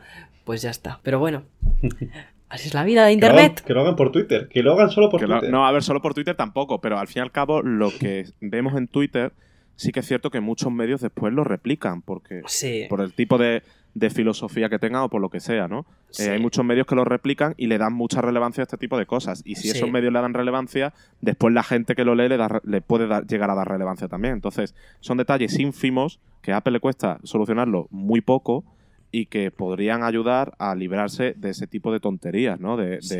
digamos, de, de que el mensaje no se ensucie por cosas absurdas. Y que el Hmm. mensaje de este teléfono es maravilloso, es muy bueno, es muy eh, recomendable, no se quede eh, ensuciado un poco por, por estas tonterías que, que, de nuevo, es que pueden solucionar con un chasquido de dedos, porque es que ese adaptador a Apple no le debe de costar pastizal, no es un adaptador de 200 dólares. No. Eh, ¿qué le- puede costar fabricarlo? 5, 10 No lo dólares sé. como mucho. donde tanto donde tanto dinero ya he invertido en I D, o sea, no sé, no creo que fuese tanto, tanto, tanto. De todos modos, de todos modos, también es verdad que no podemos guiarnos solo, o sea, no, no se pueden crear productos y cosas por los comentarios de Twitter porque al final Sí. eso es, es, es una locura. De todo, que nos hubiera gustado ver el, el cargador, al igual que en el Pro, ¿no? Pues verlo también en el 11, sí, nos hubiese gustado. Ya. De hecho, Claro, sí, es que yo creo que el problema de este año no es tanto como que no esté incluido, como la decisión de segmentarlo y dedicarlo solo al, Pro, cuando realmente el iPhone 11, vale que no es Pro, pero también es muy Pro, entre comillas, en muchas cosas, y eh, también tiene un precio lo suficientemente elevado como para que no tengas que estar 5 horas cargando el teléfono. Pero bueno, en fin, es algo que eh, de todas, todas el año que viene se va a haber solucionado, es- estoy convencidísimo, pero que nuevamente es una, es una de las cosas que, pues eso, le ha rodado la lágrima por la mejilla a Nico. sí, o sea, es que es la típica cosa que, que no entiendo por qué hace. Pero bueno. Y digo, ¿por qué? ¿Por qué si es tan Sí. fácil de solucionar? Sí, Es- sí, sí. Ya. Ah, Sí. y, y sobre lo que decías de hacer, de que tampoco se puede hacer productos como, como la gente de Twitter dice, a ver, es que honestamente, si hicieran los productos como la gente de De Twitter, Twitter o YouTube, ¿eh? ¿Qué? De Twitter o YouTube. O Sí. sea, yo, yo lo, lo- lo pongo a, a la par, equi- o sea, equivalente. Sí, a ver, pues si hicieran caso, sobre todo a los comentarios de YouTube, si hicieran Sí, caso a los comentarios de. YouTube y, y a la gente de Twitter, eh, a los pesados de Twitter, porque no todo Twitter es tóxico, eh, a los pesados de Twitter saldrían teléfonos como el coche de Homer, o sea... eh, Totalmente. Jo, ¿te lo puedes imaginar, Nicolás, que ahora mismo tenía en la cabeza la imagen del coche de Homer? Sí, sí, con la cucaracha de fondo, eh, el claxon este cutre, el 10.000 Te lo antenas. juro O sea, que tenía eso en la mente. sí, pues, pues eso. o sea, está bien que no le hagan caso, pero sí que es cierto que se podrían librar de, este, de estas tonterías. De esos peros, son peros sí. muy fácilmente solucionables. Sí, y aparte mucha gente también lo apreciaría. No sé, eh, Hmm. yo por- te pongo un ejemplo absurdo.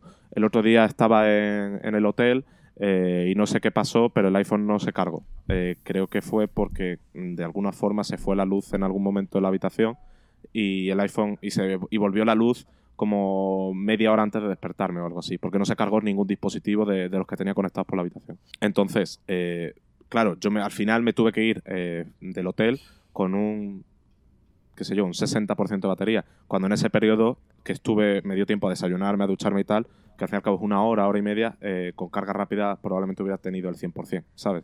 Sí. O sea, no te marca la diferencia pero en el día a día, pero hay situaciones muy concretas en las que te da la vida Como el tenerlo. esa, sí. Entonces, habría estado bien tenerlo, pero bueno. Pues oye, yo creo que con esto podemos ir cerrando nuestra turra Sí. de hoy. Deberíamos.